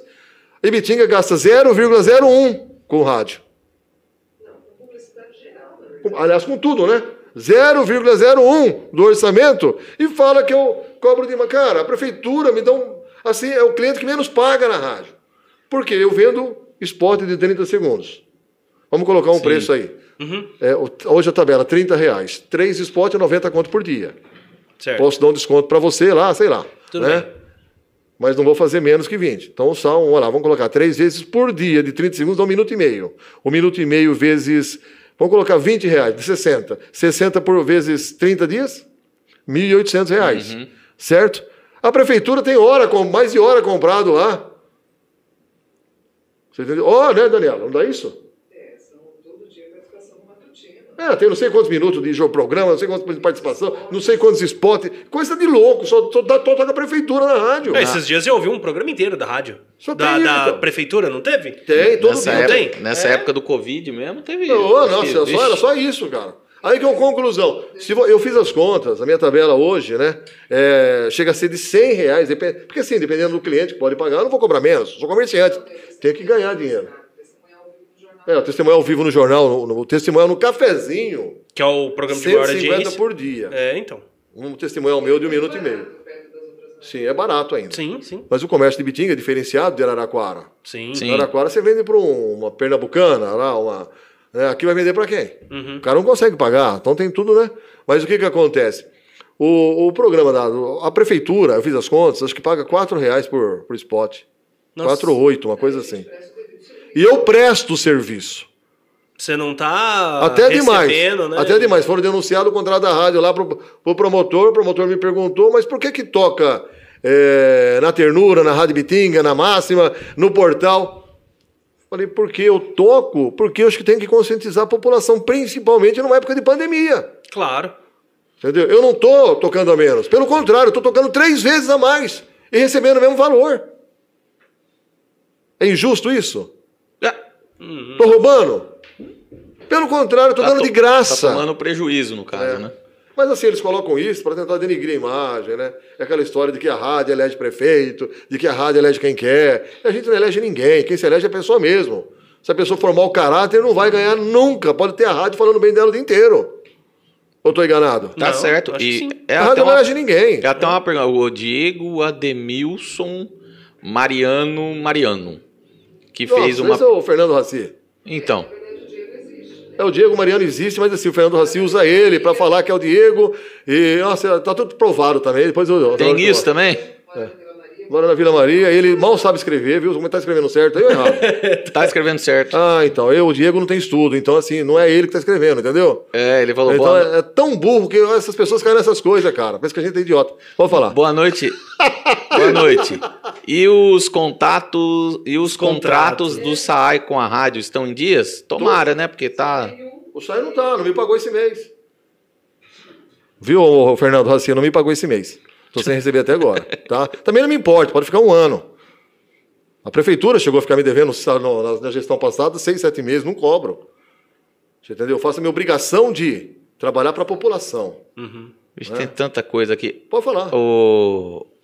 Tem um rapaz aqui falando Achei sobre um assunto o, que já o falou. Robson não corre de pergunta, não, velho. Não, ele Pelo bate contrário, ele fala, pode vir, pode vir. Ah, mas eu trabalho com a verdade. tá né? certo. O Leonardo Si- Sioff, Cioff, meu Sioff, braço direito. tá falando, fala sobre a SEI aberta contra o ilustre vereador já- Marco é, Fonseca, já falando falamos, no começo. Cara, se a Câmara reprovar um negócio desse, eu juro por Deus.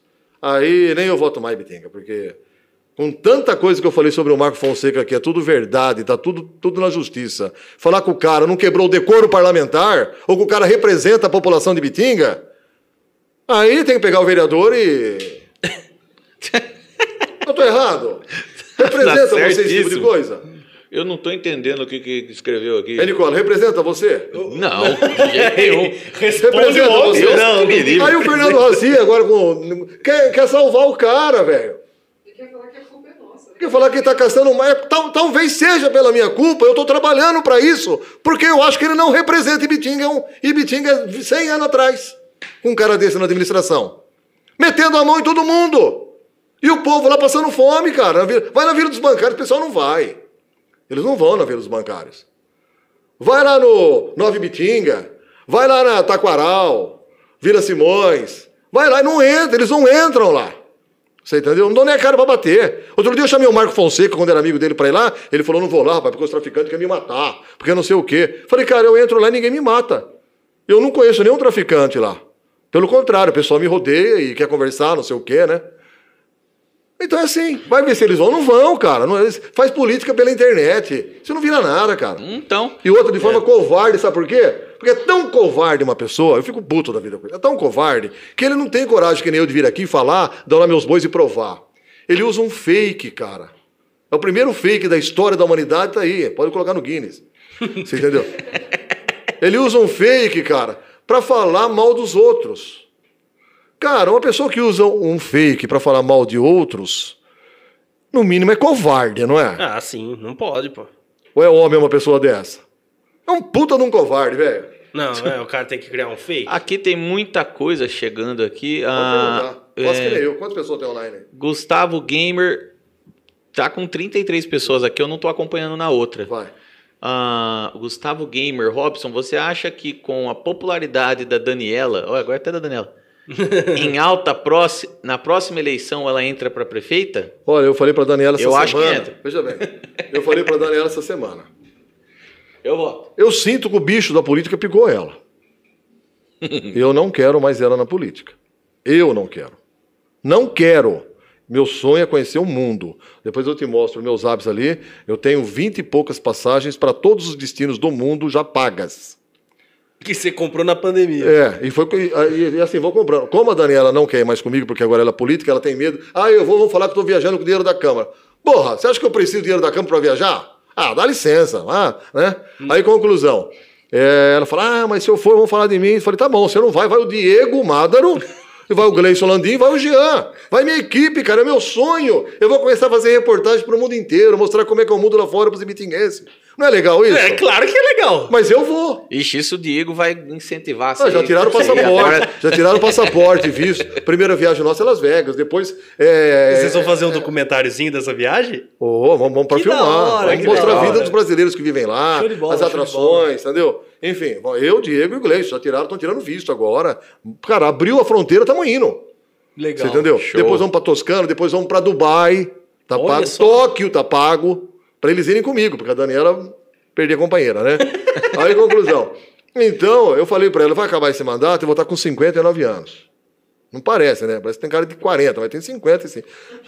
Brincadeira. Vou estar com 59 anos. Cara, se ela se reelege para alguma outra coisa, vai para 64, né? Mais ou menos. É. Isso. Eu vou ter saúde para esperar para realizar o meu sonho, cara. Eu vou ter saúde para isso. É. Sou diabético, tenho problemas de, de, de- de saúde, de, pressão alta, não sei o que, isso, aquilo. Você acha mesmo, eu sou asmático, eu sou, tenho um alérgico, bronquite, será que eu vou estar bem daqui 10 anos para poder conhecer o mundo inteiro? Porque de muleta eu não vou, né? É, entendeu? é dispensar. É, então, cara, eu não vou abrir mão do meu sonho. Eu falei pra ela, ó, você pode continuar na política se você quiser, eu não quero. Né? Eu não quero. Coração eu falo isso, eu não quero. Falei pra ela, você pode continuar na política. É, Eu não tenho direito de intervir na tua vida, porque é um sonho dela, pessoal dela, eu sou marido dela só, né? Só não, muita coisa, né? É, é muita coisa. É. Ser marido da Daniela Branco não é pra qualquer um. né? Mas assim, eu sou marido, eu não tenho o direito de intervir nos sonhos dela. Você concorda? Eu falei só que é o seguinte: você também não tem o direito de intervir quando eu, pedi, quando, quando eu lhe pedi o divórcio. Você entendeu? Porque não vai dar certo esse negócio aí. Se continuar você querendo ficar na política, eu querendo viajar, eu vou pedir o divórcio, entendeu? É o direito meu aí, né? Aí cabe a mim, você concorda? eu, vou, eu vou até. Não, Mas eu não quero, Eu não vou eu não tomar quero mais. partido. Eu, rapaz, eu não preciso disso, ninguém precisa disso. A Daniela, como vereadora, ganha 6 mil reais lá, você entendeu? Rapaz, ela vende isso de propaganda por dia na rádio. É. Tá lá porque gosta de ajudar o povo. Tá lá porque ajuda o povo e acho que é uma das únicas, até hoje, que, que ajudaram o povo e que continua ajudando. Ela já conseguiu milhões de verbas para Bitinga. Aí nego fala, ei, porque paga não sei quantos mil para rádio. Cara, coloca o que ela conseguiu para a cidade. Só de verbas eh, parlamentares. Coloca de, de, de, de eh, poupa-tempo, coloca outras coisas mais quadra. Conseguiu uma quadra esse dia para a ITEC lá embaixo, né, Daniela? Para a ITEC, nunca ninguém conseguiu, ela num dia conseguiu. Eu estava na cama com ela ontem à meio-dia, assistindo televisão, cara, ligou para ela o assessor, veja bem, o assessor da, da senadora Mara Gabrilli.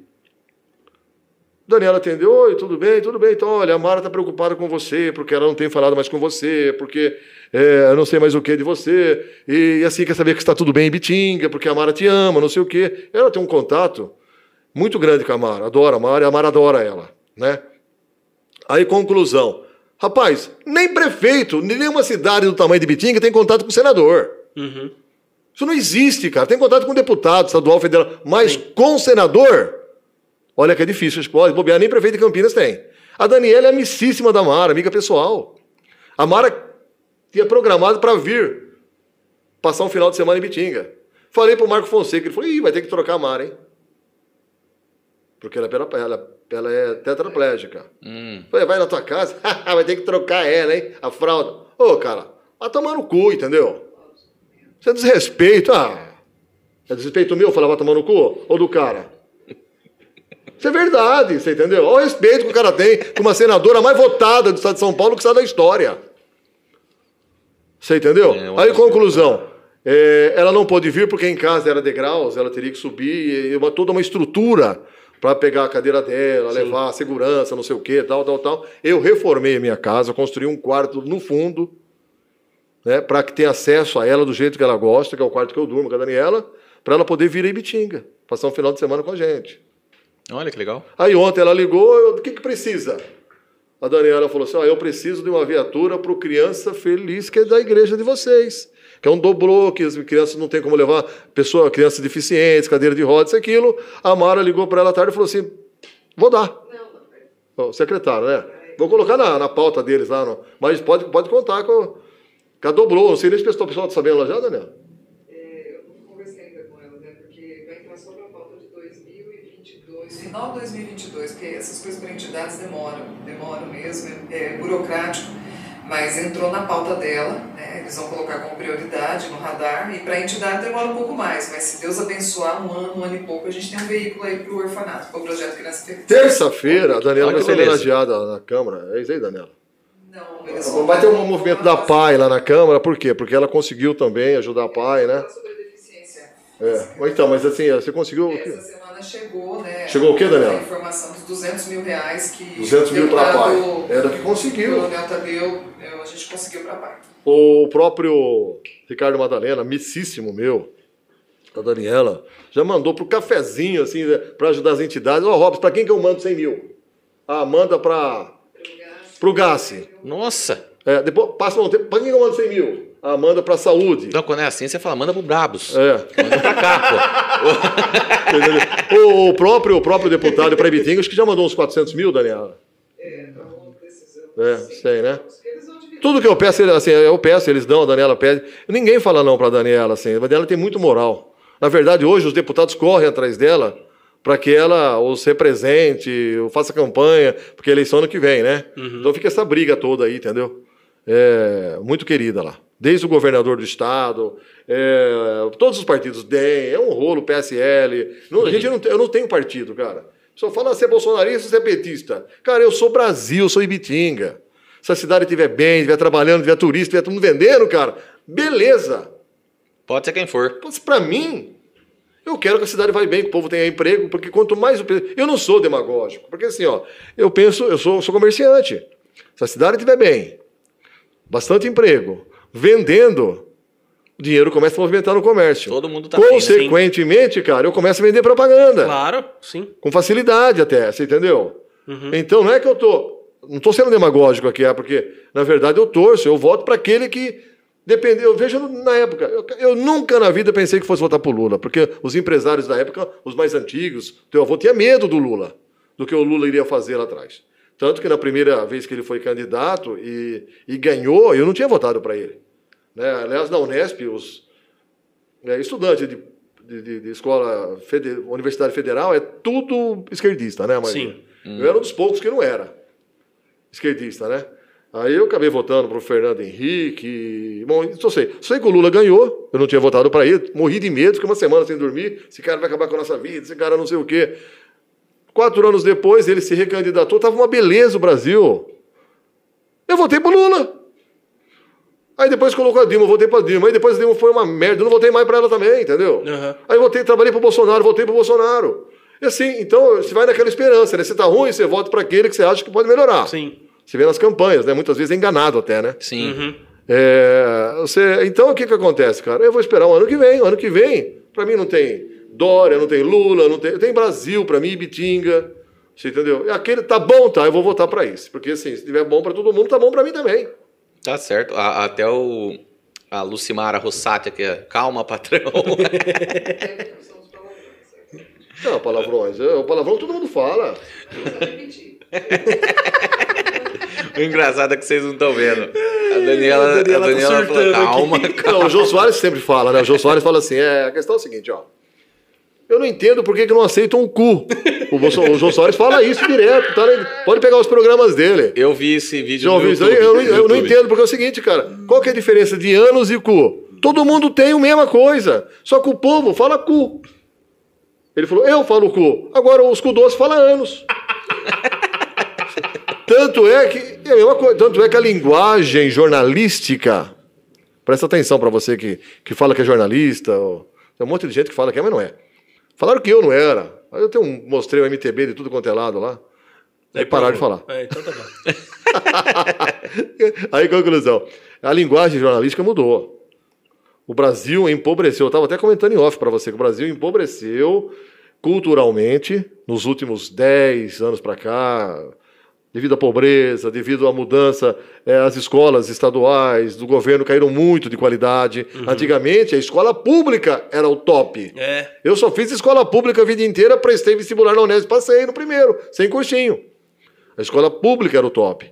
Depois foi caindo a qualidade, hoje as escolas particulares. Antigamente só ia para a escola particular o louco, aquele que não tinha conserto, que era expulso da escola particular. Olha só. Era assim antigamente. Eu pergunto para os seus pais. Ah, o fulano foi para a escola particular, vixe, mas também aquele não foi expulso três vezes da escola. Não tinha mais pra onde ir. É exatamente isso. Conclusão: depois mudou o conceito porque caiu demais o ensino é, da escola particular, da escola pública, né?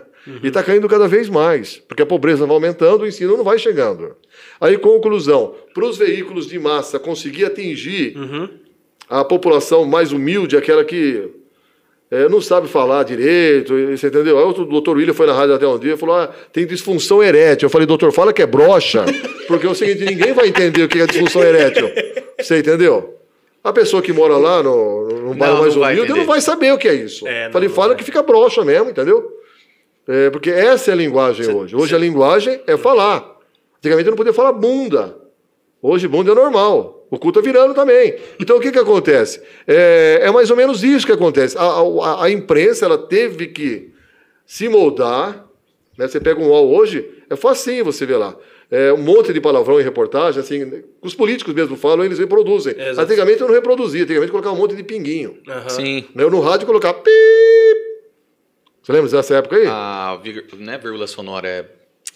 Eu sei, é, É, aquele. É o era, era, era o filha de pontinho, É. né?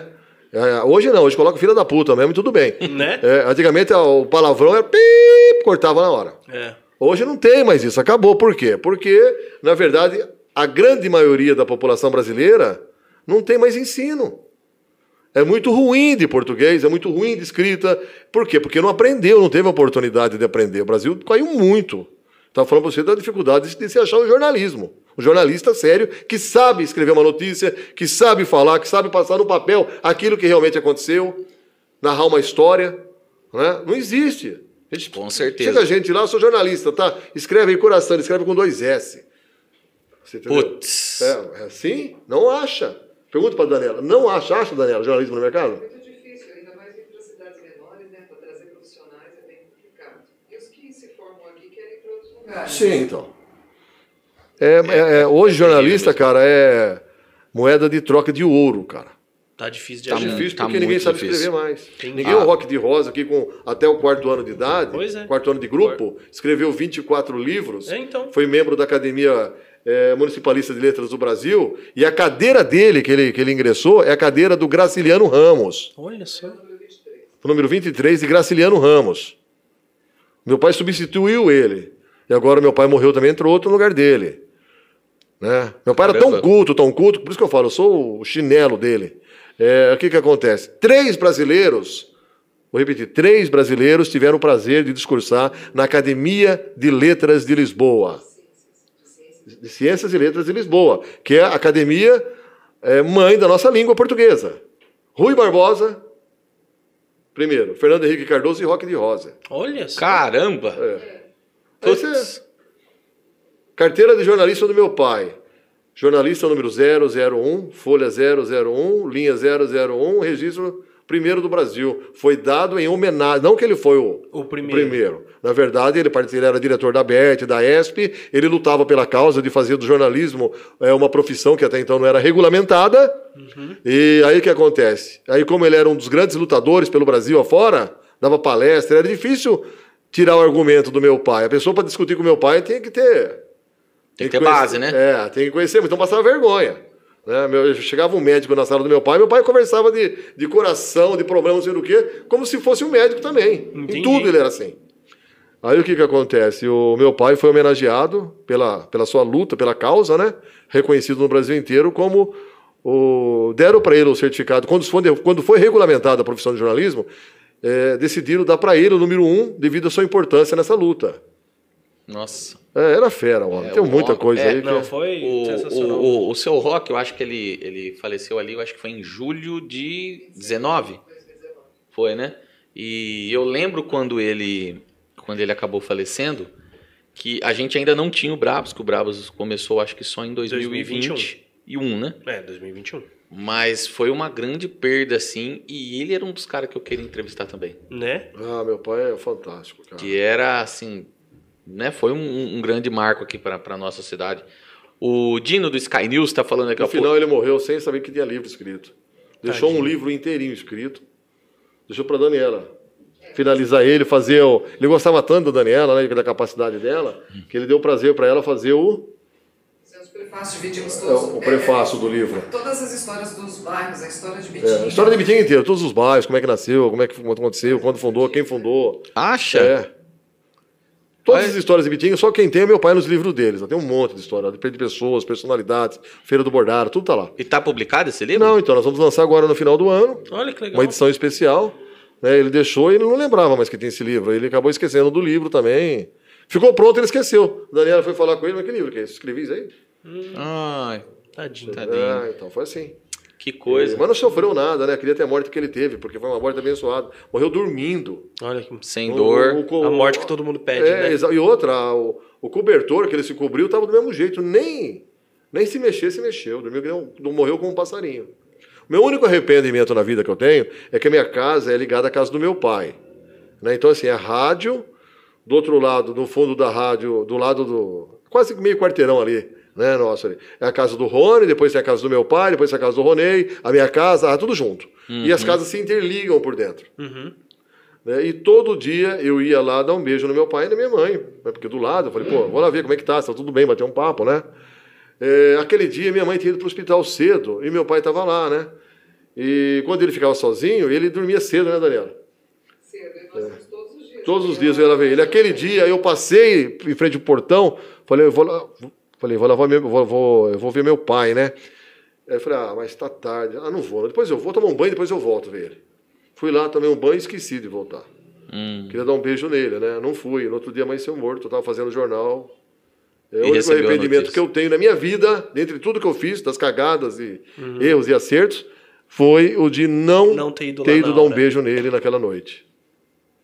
É, mas o, o que importa é o que você fez Sim, é. antes, né?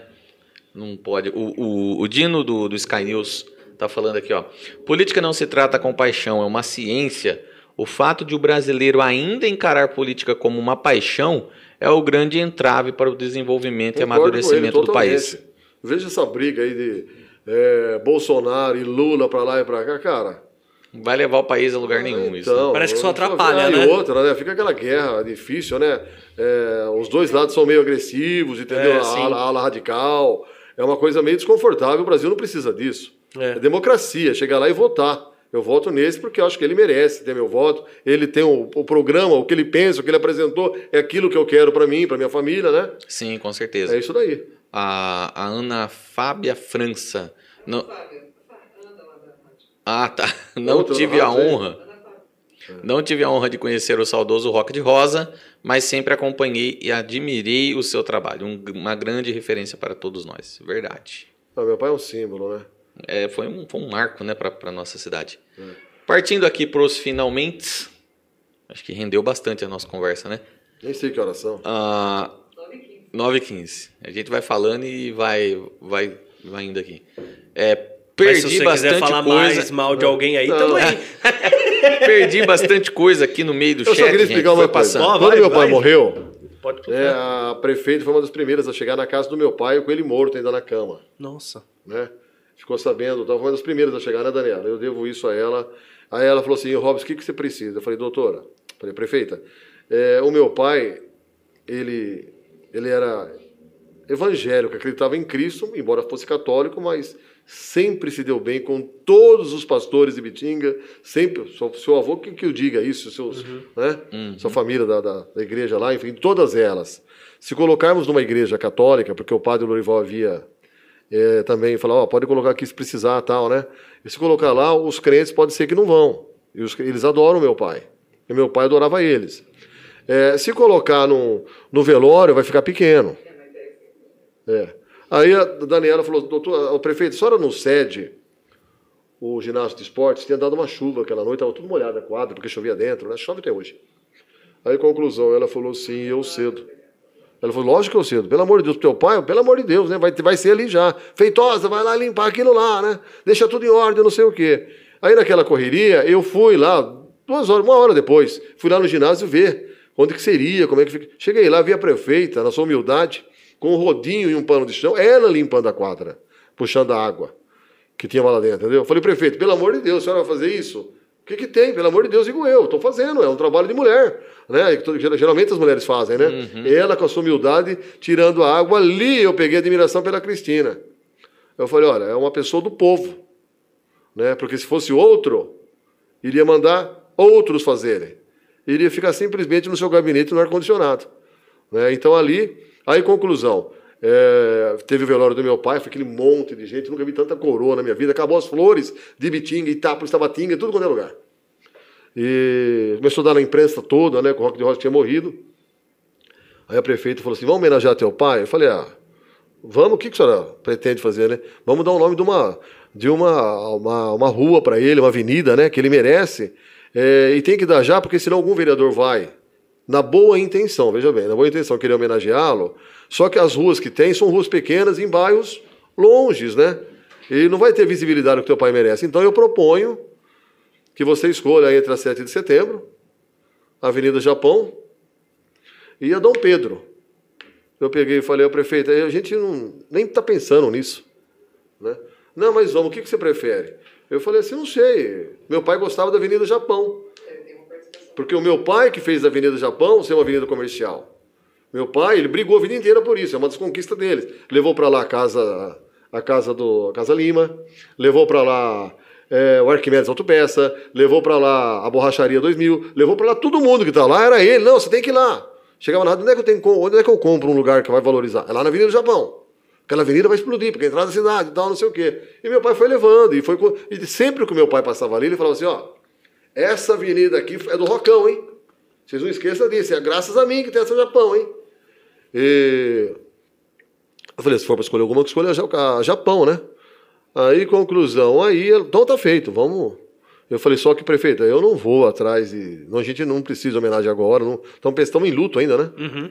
Não, mas vamos pôr tal, não sei o quê, a gente vai fazer o esforço para pegar a assinatura de todo mundo, tem a lei que tem que seguir lá, né? E precisava de 80% da assinatura. Aí a prefeita, a prefeita não, o pessoal dela ali começou a pedir também para alguns moradores ali, né? É, 80% dos moradores, dos proprietários de terreno, ah, da rua, porque Sim. ia mudar o nome, é, né? É. Aí o Marquinho Fonseca veio com aquela história que ia ficar uma nota, que ia ter que pagar não sei quanto de taxa, que, e de imposto, de que ia ter que mexer no... Nossa, um monte, colocou um monte de empecilho em cima, né? E aí o próprio André Raci, meu amigo que eu respeito muito, aliás, é, ele também nos respeita, né? A gente tem uma amizade boa. Ele falou: não, tá tudo errado. Eu consultei tudo, não tem que pagar nada. Esse cara tá mentindo. E fez o favor, o Marquinhos, de pagar o Maison, que é do MBL, lá para passar loja por loja, falando: ó, oh, vocês são loucos, vocês vão assinar isso aí? Isso aqui vai ficar em 4 mil reais para cada lojista. E era tudo mentira, né? Aí um dia eu cheguei na rádio e falei: o negócio é o seguinte: se ficar, eu pago do meu bolso. Se tiver que algum comerciante gastar na mudança do nome da rua, ou da avenida, eu pago no meu bolso. Aí foi o Roosevelt, a Daniela, e, cara, ninguém falou não pra gente. Acho que foi uma ou duas pessoas só, né, Daniela? É, pessoas de fora. Né? É, pessoas que. Aí, aí chegou num ponto, cara, que assim, deu 85%, começou. Ah, esse mora em São Paulo, dono desse terreno. Mas até assim, gente dos Estados Unidos chegou a assinar. Sim. Né? É, esse mora no sei onde, esse morreu, tem que achar uma família, não sei o quê. Aí, como era 80, já tinha dado 85%, Entregamos lá, e não foi, senão 90 e poucos por cento assinariam. Aí veio o cara, tirou. Bitinga não tem mais comunidade japonesa. Bitinga teria que ser, teria que ter é, uma, uma homenagem aos baianos. Porque nós temos 10 mil baianos em Bitinga. E outra coisa, o meu pai sempre foi muito amigo de todas as famílias japonesas. Tanto que nenhuma nos procurou para falar, pô, tá tirando o nome da Japão. Mas ali não é uma referência. Não tem nada a ver, aquele nome foi dado, não sei nem porquê, ninguém sabe contar a história daquilo. Você entendeu? Fizeram uma vez uma homenagem lá, porque é centenário da, da migração japonesa para o Brasil. Mas o nome de Japão, acho que não tinha um nome para dar.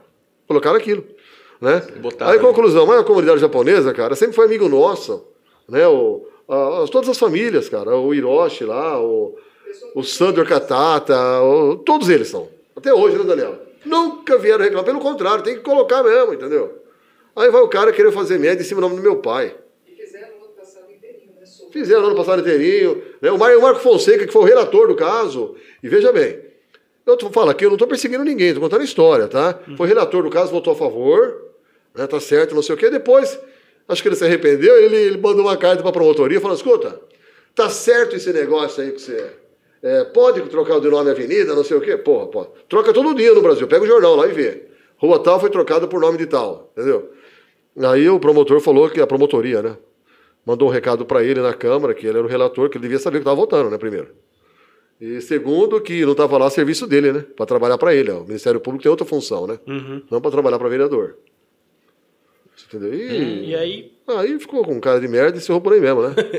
E o outro ficou batendo lá, sozinho. sim. Até hoje, acho que bate. Acho que não dorme à noite, né? Fica sonhando, tem sono. Eu durmo muito bem. Mas mudou, mudou o nome, oficialmente. Lógico, faz tempo. faz tempo. Aí entra no Google, entra no. No, Google no Easy, Maps. no- como é? Ei, Waze. é, No Waze, no Google Maps, vê lá. Digita Avenida Jornalista Roque de Rosa. Ah, já, já Pô, tá formalizado tempo, já. Foi aprovado em novembro de 2019. Aí vem o cara falar, veja bem, olha a história, cara. Vem o cara falar que roubaram as placas da Avenida Japão. Da Avenida Japão, roubaram as placas. Ele nem sabe, ele é tão idiota que ele nem sabe que fui eu que coloquei aquelas placas. Eu tinha agência junto com o Nilson da Arte Visão, né? E a gente querendo levantar uma grana, eu cheguei no prefeito da época e falei, não sei se era o Floresvaldo ou o Nicola, eu falei, escuta, eu posso emplacar o centro da cidade, só que eu vou vender por patrocínio. Tipo assim, patrocinador que vai pagar as placas, né? Sim. Eu ganho uma grana em cima, vendo, instalo todas, né? Sim. Pode. Ah, por isso que tem algumas placas que tem o nome de algumas lojas. É, aí exatamente. Robson ah, de eu Rosa. sempre me perguntei Robson por que, que tem a propaganda de uma Aí a loja Avenida do Japão ali? não tinha placa. Quem que foi lá e emplacou a Avenida do Japão? O Robson e o Nilson Costa de Carvalho. Isso é história também. Eu que emplaquei a Avenida do Japão, 7 de setembro. Na verdade, quando você vai oferecer para o cliente, ele escolhe o quê? Vai escolher uma rua lá no... Não, vai escolhe- escolher as mais é. movimentadas. Então foi facílimo vender a Avenida do Japão. Então aquelas placas eu paguei com meu dinheiro. É meu aquilo lá. Tá? A prefeitura nunca gastou nada ali. Mas assim, estão guardadas também. Tá? E quem pagou para colocar as placas do Rock de Rosa fui eu também. Mudou o nome, ué. Ah, é que na verdade é o, é o que eu Cara, é falei. muita ignorância. Comentei com a Daniela o dia que ela veio aqui, a gente, eu converso com Wesley. É, eu não sei, mas eu peguei um pouco de antipatia por esse negócio de politicagem. Cara, é sujeira demais, é muita corrupção.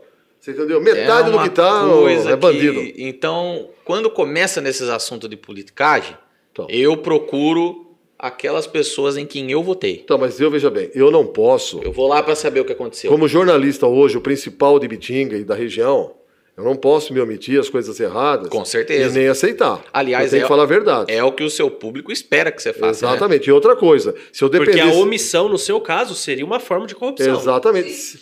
Veja bem, a... chegou a SEI lá na Câmara. Do marco, até a denúncia lá, chegou lá na Câmara. Tinha que. Tinha que a Daniela falou assim: eu não vou publicar isso que vai falar que é perseguição. Eu falei, não. Aí você está sendo parcial. Porque se você não publicar, você está protegendo o marco. Você tem que falar a verdade. Chegou uma SEI. É notícia. Sim. Se eu não publicar, vão falar que eu estou escondendo. E ninguém está aqui para esconder nada. Vai ter que colocar, ou não estou errado? Tá certo. Você entendeu? Então é o seguinte, cara, eu não gosto de política. É, também assim, se, se eu dependesse desse povo, eles batem em mim, na rádio, há 30, 40, 50 anos. Entendeu? Porque antigamente o que acontece? Eu não tinha internet, eu não tinha nada, era TV, que era muito cara, sempre, até hoje é muito cara. Até né? hoje, né? É, era rádio e jornal impresso. Muita gente lia jornal naquela época. O jornal impresso acabou. A Folha de São Paulo tá, tá tudo falido, esse pessoal aí, tendo Estadão, enfim. né? Vivem do jornal online, né? Sim. Mas É. o escrito mesmo acabou. É, o que que acontece? Aí foi, foi decaindo Acabou tudo o jornal escrito, o rádio permaneceu. Mas por quê? Por uma credibilidade que o rádio tem, pelo jeito do rádio ser. O dinamismo. É, é, então. Aí. Cara, então é umas coisas. Se eu dependesse dele, já tinha fechado a rádio há muito tempo. É que eu bato, eu bato em cima, entendeu? Eu defendo aquilo que é meu e é real. A gente é perseguido. Eu te mostro mensagens aqui hoje de amigos meus, policiais, dizendo assim, cara, toma cuidado, hein? Pelo amor de Deus, toma cuidado. Anda armado, anda com segurança, porque é, eu conheço esse povo aí, esse povo é bandido. Você entendeu? Eu imagino. É, ou eu te mostro depois aqui. Você entendeu? Eu bandido, eu vou com você, nós vamos comprar uma arma, entendeu? Eu falei, cara, eu não sei nem atirar, né? Não, mas alguém sabe atirar, tem que estar com você. Tudo bem, hoje eu saio com pessoas que são armadas também, entendeu? Eu não saio mais sozinho. Eu nem saio, mas quando eu saio, eu saio, eu saio também com pessoas armadas com segurança para me defender. É, tem que sair, porque. Entendeu? Não tem jeito, cara. Entrou na rádio, se eu não conhecer, tem câmera lá, mete, eu meto bala. Vem por cima de mim, como eu falei, a sorte minha, que as duas vezes que entraram lá armados lá, eu não tava, cara. Foi Deus que mandou aquilo. Mas se eu ver alguém armado pra cima de mim lá, cara, o que, que eu vou fazer? Não, vai soltar uma pomba. Ah, não, tem jeito, né? Tem que. Você entendeu? Mas é isso daí, gente. É, Foi um prazer dá. estar aqui, viu? Gente, estamos partindo aqui para o finalmente. A gente já vai se despedir aqui do Robson, só um minutinho. Queria agradecer a todo mundo que está aqui junto com a gente, a você que está no chat participando aqui. Infelizmente eu não consegui ler tudo porque começou a barrotar um monte delas aqui. A agradecer ao meu rapaz que fortaleceu a gente aqui, mandou um super chat. Pedro, O Pedro falando do CS da, da safadeza. da safadeza lá. É, eu ia falar do swingueira, ia ser pior ainda. Mas tá tudo ali. Então, muito obrigado para vocês. E antes da gente terminar aqui, vamos falar do pessoal que paga os boletos aqui pra gente. Fala aí então. É, Bora eu lá. começo, né? A gente, não, a, gente não, a gente não tem o costume, né, de eu começar.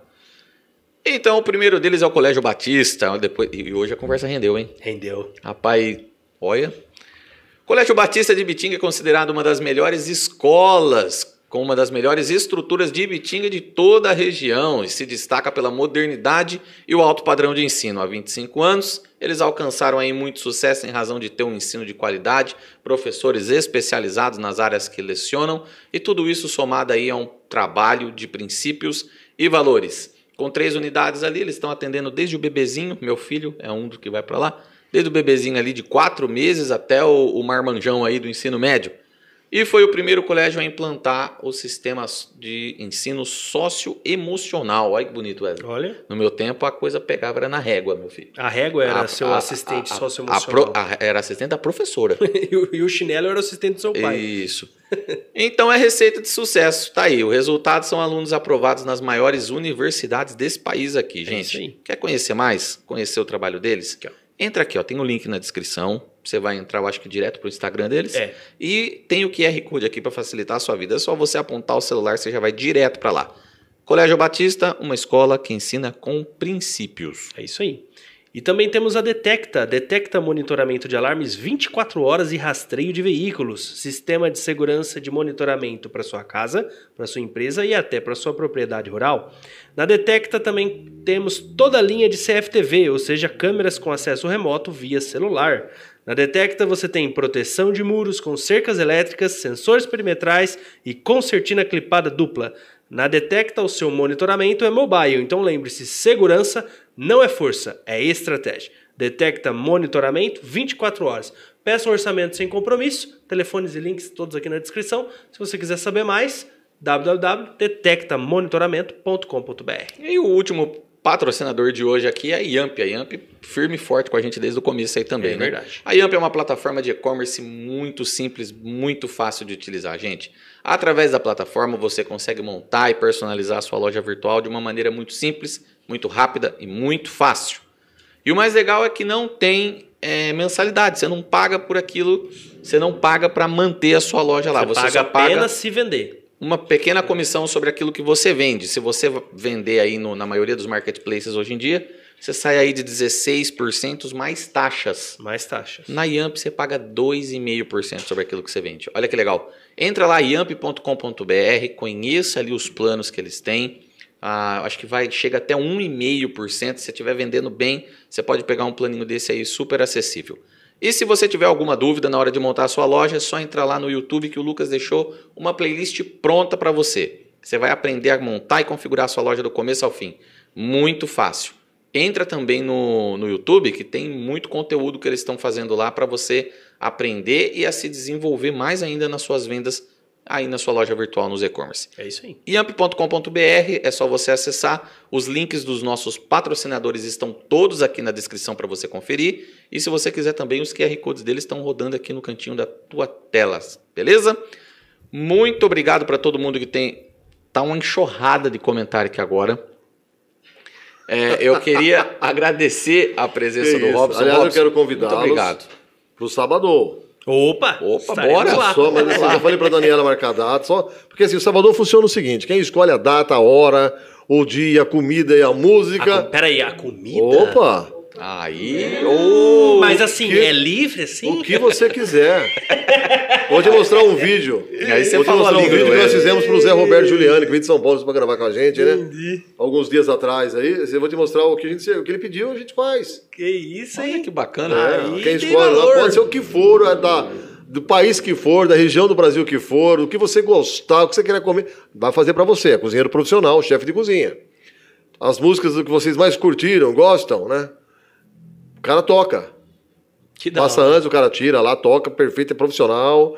Enfim, é bate-papo que nem aqui, ó. Entendi. Muito bom. É muito legal, é, é, É é- é gostoso, né? Gostoso, eu gosto, de- eu curto fazer. é só Passa sem marcar a hora que que nem vê. Sim, sim, sim. Né? É só marcar que a gente chega lá. Vamos lá, vamos lá. Olha que legal. Teve um programa que foi tão polêmico ou mais que esse daqui no Salvador que me convidaram para me entrevistar. Eu fui entrevistado, né? O Marcel apresentou, aí o... vai ter que editar.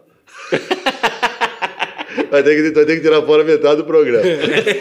Olha, só gostaria de avisar, eu acho que você sabe que é ao vivo aqui, né? Aqui não tem essa. Não Aqui sei. já vai. É, pra mim não edita nada, cara. Mas assim. E aqui, ó, uma- muita gente mandando abraço pra você. Obrigado. Muita Obrigado gente. pelo carinho de todos. Eu sou uma pessoa, eu sei que sou uma pessoa polêmica. A minha função não é agradar ninguém, é falar a verdade. Eu sei que tem gente que não gosta de mim, tem gente que não acredita em mim. Faz parte do meu trabalho, né? Como diz o juiz, uma, o juiz a meu respeito, não- é, é o jornalista que desce, é, que tece críticas, é, como é que fala? Ácidas, né? Sabemos que o Robson de Rosa é um jornalista que, que tece críticas ácidas na cidade, né?